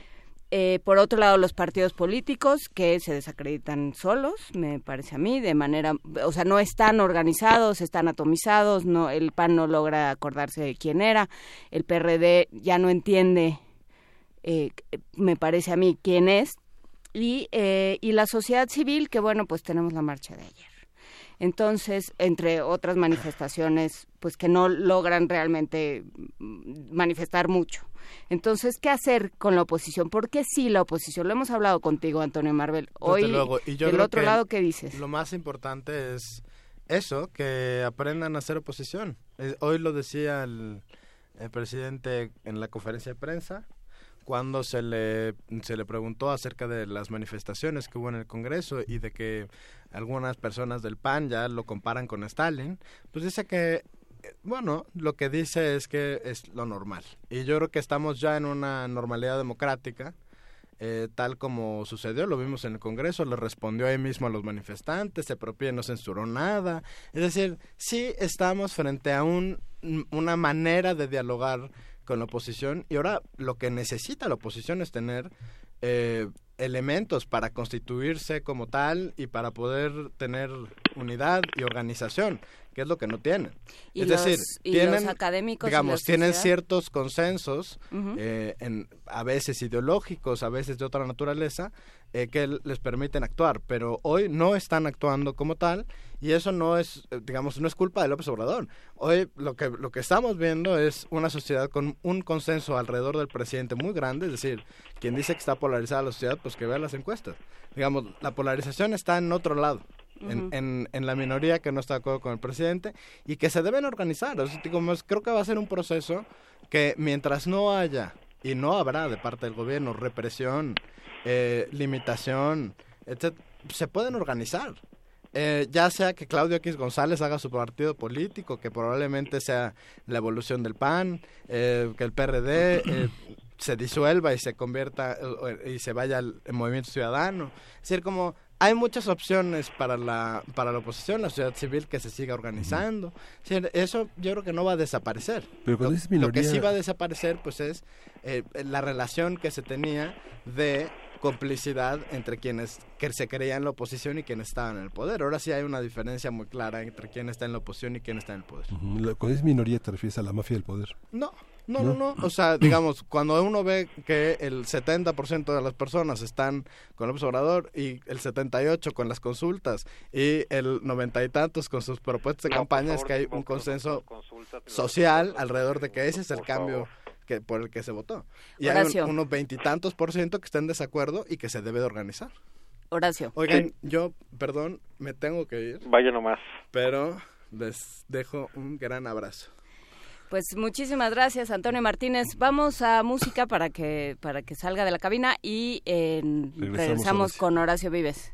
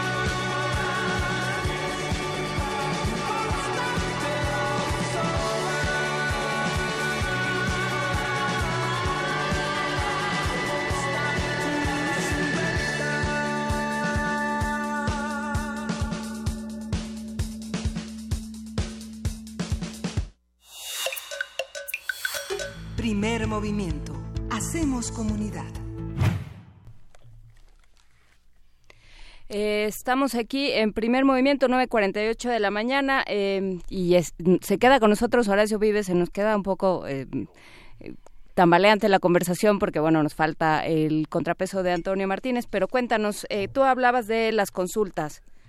Sí, no, a ver, decía que el argumento de, de, las consultas como legitimador de las acciones del, del, gobierno de transición y del, del, nuevo gobierno, la verdad es que me parece eh, que es evadir la responsabilidad política en la, en la toma de decisiones, porque además ya sabemos que cualquier consulta que se dé a conocer, ¿no? Que se, que, se vaya a plantear, ya sabemos cuál va a ser el resultado de esa, de esa consulta.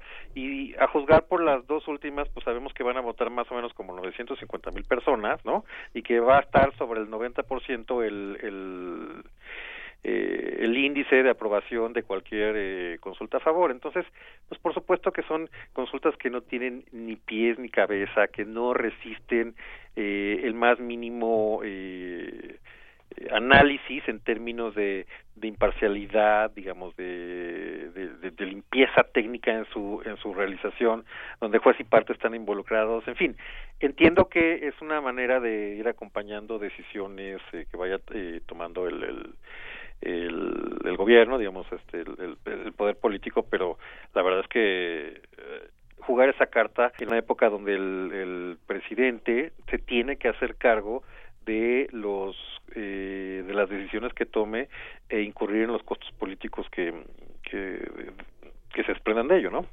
¿Cómo tendría que ser una oposición, puestas las cosas como están, con el porcentaje de, de, aprobación que tiene Andrés Manuel López Obrador? ¿Cómo tendría que mostrarse una oposición para que sirviera al país? No, no para que eh, sirva para que cada quien haga sus berrinches en Twitter, sino para que realmente sea un contrapeso importante y, una, y ayude a crecer y a que todos crezcamos. Mira, a ver, coincido eh, con Marvel en el sentido de que sí hay un enorme consenso, hay un clima de, de opinión pública que acompaña y que respalda, digamos, de manera muy entusiasta, favorable y positiva a mm, este al, al, al presidente, ¿no? Al, al, a López Obrador. Eso, digamos, este ya está por descontado y, y es un hecho.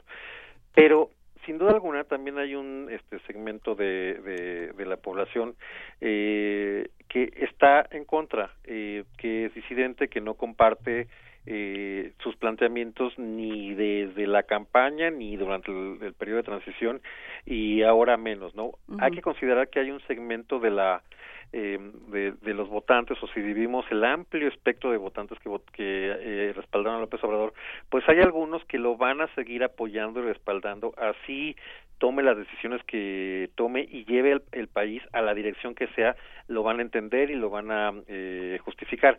Pero también hubo un segmento de votantes que no estaban eh, conformes con los con los otros partidos, los partidos tradicionales y que literalmente tuvieron que votar por López Obrador apretándose la nariz, ¿no? Y que pueden ser los eh, ciudadanos y los electores más críticos y que eh, le se le volteen en términos de apoyo y por supuesto los que no eh, votaron los que no votaron por él. En ese sentido si bien la oposición eh, política estaba eh, descolocada pulverizada sin agenda y sin rumbo y todavía digamos procesando el, el, el tsunami que les pasó encima el, el primero de eh, de julio en el caso del PRD siguen sin encontrar el, el, el rumbo. Tal vez no ha ha terminado de concluir el éxodo, pasaron, lo cual me parece gravísimo, la elección de la dirigencia interna para el año que entra. El PAN se dedicó pues, todas estas semanas a resolver los temas de, de, de, la elección interna y por lo que vimos el, el domingo parece que es el, el partido, digamos, que, es, que está tomando la,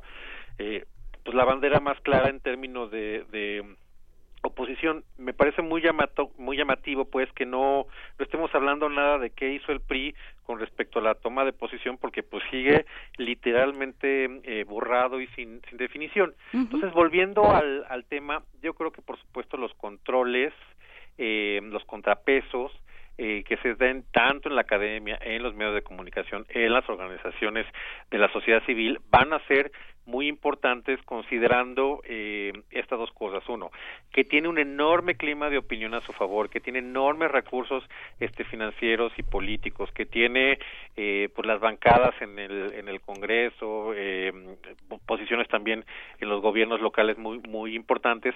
Pero, insisto, eh, el discurso y la actuación de las últimas semanas tienen que ver con este, con este enojo, eh, con esta mm, eh, eh, actitud de seguir eh, revisando la, la, el comportamiento de los de los opositores de los opositores de los gobiernos eh, anteriores a, a, Contentillo. Y eso por supuesto va a generar este un clima muy ríspido eh, de, convivencia política los los los pues por lo menos en el, en el arranque del sexenio. Esto por supuesto no es ninguna novedad y no asusta pero creo que se están generando los incentivos muy claros para que se vaya armando eh, digamos, alguien levante bandera y se vaya armando un arco opositor, porque creo que van a haber eh, elementos más allá del deseo que creo que tenemos todos, genuino, de que le vaya muy bien al gobierno, porque el gobierno es parte fundamental del país y si al gobierno le va bien, pues al país le va bien, ¿no? Uh -huh. Lo que es interesante de lo que decías sobre la campaña es que eh, si uno observa a Andrés Manuel López Obrador, está uno frente a un líder social muy importante, Por no supuesto. es un títere, ¿no? Digamos, es un hombre auténtico que sí. tiene una visión global del gobierno. Digamos, Peña Nieto, este Cedillo, fueron títeres de una, lo que Andrés Manuel llama la mafia del poder, pero también hay una parte, cuando tú señalas, Horacio, que hay gente que no está de acuerdo, también hay gente que no le conviene este gobierno, ¿no? Que no le conviene que no haya corrupción, que no le conviene que haya una horizontalidad en el manejo de poderes, ¿no? Pero creo que ahí sí, digamos, eh, echarle la la culpa o los méritos por el bien o el mal de todo un país a una persona pues es pecar así contra los principios más elementales de este de, de la lógica creo que por supuesto hay una eh, convicción una una trayectoria y un, un, un, compromiso no y digamos y un y un estilo de, de, hacer política que es muy eh, claro en, en, en López Obrador no eso eso no no no lo quito. Y sí sin duda alguna en todo reacomodo, en todo cambio, pues van a haber eh, ganadores y perdedores y va a haber este, gente afectada y eso pues claramente es eh, normal, ¿no? Pues eh, se nos quedaron varios temas, por supuesto, eh, todo el, el, segmento que, pero bueno, pues ese no es tu tema de, de, de trabajo fundamental, el to, toda la, el segmento que en el que habla sobre el ejército, y, eh, la, y, y, dice que el ejército mexicano nunca se ha levantado contra, contra su líder, que siempre ha sido eh, leal, leal, al gobierno. Claro. Y bueno, sí, pero pero la playa, o sea, sí menciona en algunos momentos eh, por, por órdenes de, de los civiles ha, ha cometido horrores y ha, y ha ultrajado al pueblo mexicano, pero bueno, ahí queda, ahí queda ese segmento bastante amplio del discurso frente al Congreso donde se habla de el ejército como parte importante, como ayuda importante del, del poder ejecutivo. Y bueno, pues en, en, el clima en el que vivimos eso suena preocupante. Claro, sin duda alguna hay, hay temas que se quedaron para otra mesa, pero bueno, nada más para, para uh -huh. cerrar. Eh, en, en, el, en, algunos meses, en algunos años, cuando se haga una revisión histórica del discurso en el Congreso, lo que me parece que es muy lamentable, y a eso me refiero a la oportunidad perdida, es que lo que se va a quedar es que fue el discurso del me canso ganso, ¿no? Creo que eso eh, refleja de manera muy pobre y muy gráfica eh, la oportunidad perdida del discurso político del presidente en esta eh, en esta inauguración de su gobierno. Bueno, pero nunca así, o sea, bueno, no no yo no estaría tan de acuerdo, digamos, siempre ha sido esa su retórica. Y, y es parte de su de su triunfo. Habría que ver cómo se o sea, es parte de su estrategia más bien. Habría que ver cómo se desarrolla y habría que ver qué, qué entendemos por el político profesional. Ese es otro tema. Perfecto, pues ya dialogaremos en la siguiente mesa. Te lo agradecemos muchísimo. Gracias, Miguel Ángel. Gracias, gracias. Eh, gracias. Y a, mí, y a mí no me agradeces. Sí, Por te dijo supuesto. gracias. no, eh, muchísimas gracias, doctor Gracias, Horacio Vives. Que nos debe estar escuchando en el coche. Bueno, un gran En abrazo. la bicicleta. Y eh, bueno, pues sí, Antonio Marvel, eh, que, que le vaya muy bien a donde quiera que vaya. Sí, éxitos. La verdad que es un tipo muy competente y bueno, pues eso es lo que va a hacer falta en este gobierno y en un área además que ha sido tan señalada como la de la cultura. Entonces creo que es un extraordinario cuadro y fichaje. Perfecto, pues muchísimas gracias. Gracias a la comunidad de Primer Movimiento. Un gran abrazo. Y tenemos regalos, Miguel Ángel, para, para cerrar ya rapidísimo este Tenemos programa. dos paquetes. ¿Qué hacer? La imaginación del poder de Matthew Bolton y es, es un libro de Harper Collins y un segundo paquete Juan Rulfo, Jorge Luis Borges a 30 años de su ausencia, que es un libro que coordina Alberto Vital y Alfredo Barrios, publicado por la UNAM. Tenemos estos dos libros, se van a regalar los paquetes por teléfono 5536 4339, 5536 4339, que hacer la imaginación al poder con prólogo de Daniel Jiménez Cacho y Juan Rulfo Jorge Luis Borges a 30 años de ausencia, coordinado por Alberto Vital, Alfredo Barrios, eh, publicado por la UNAM. Muchísimas gracias a las editoriales que nos envían sus eh, ejemplares. Trajimos varios de Guadalajara que vamos a ir eh, desahogando durante la semana. Gracias a todos. Este programa se termina. Sí, se termina. Nos vemos mañana y, y bueno, pues esto fue Primer Movimiento. El mundo desde la universidad. Muchísimas gracias. Nos vemos mañana. Radio UNAM presentó Primer Movimiento. El mundo desde la universidad.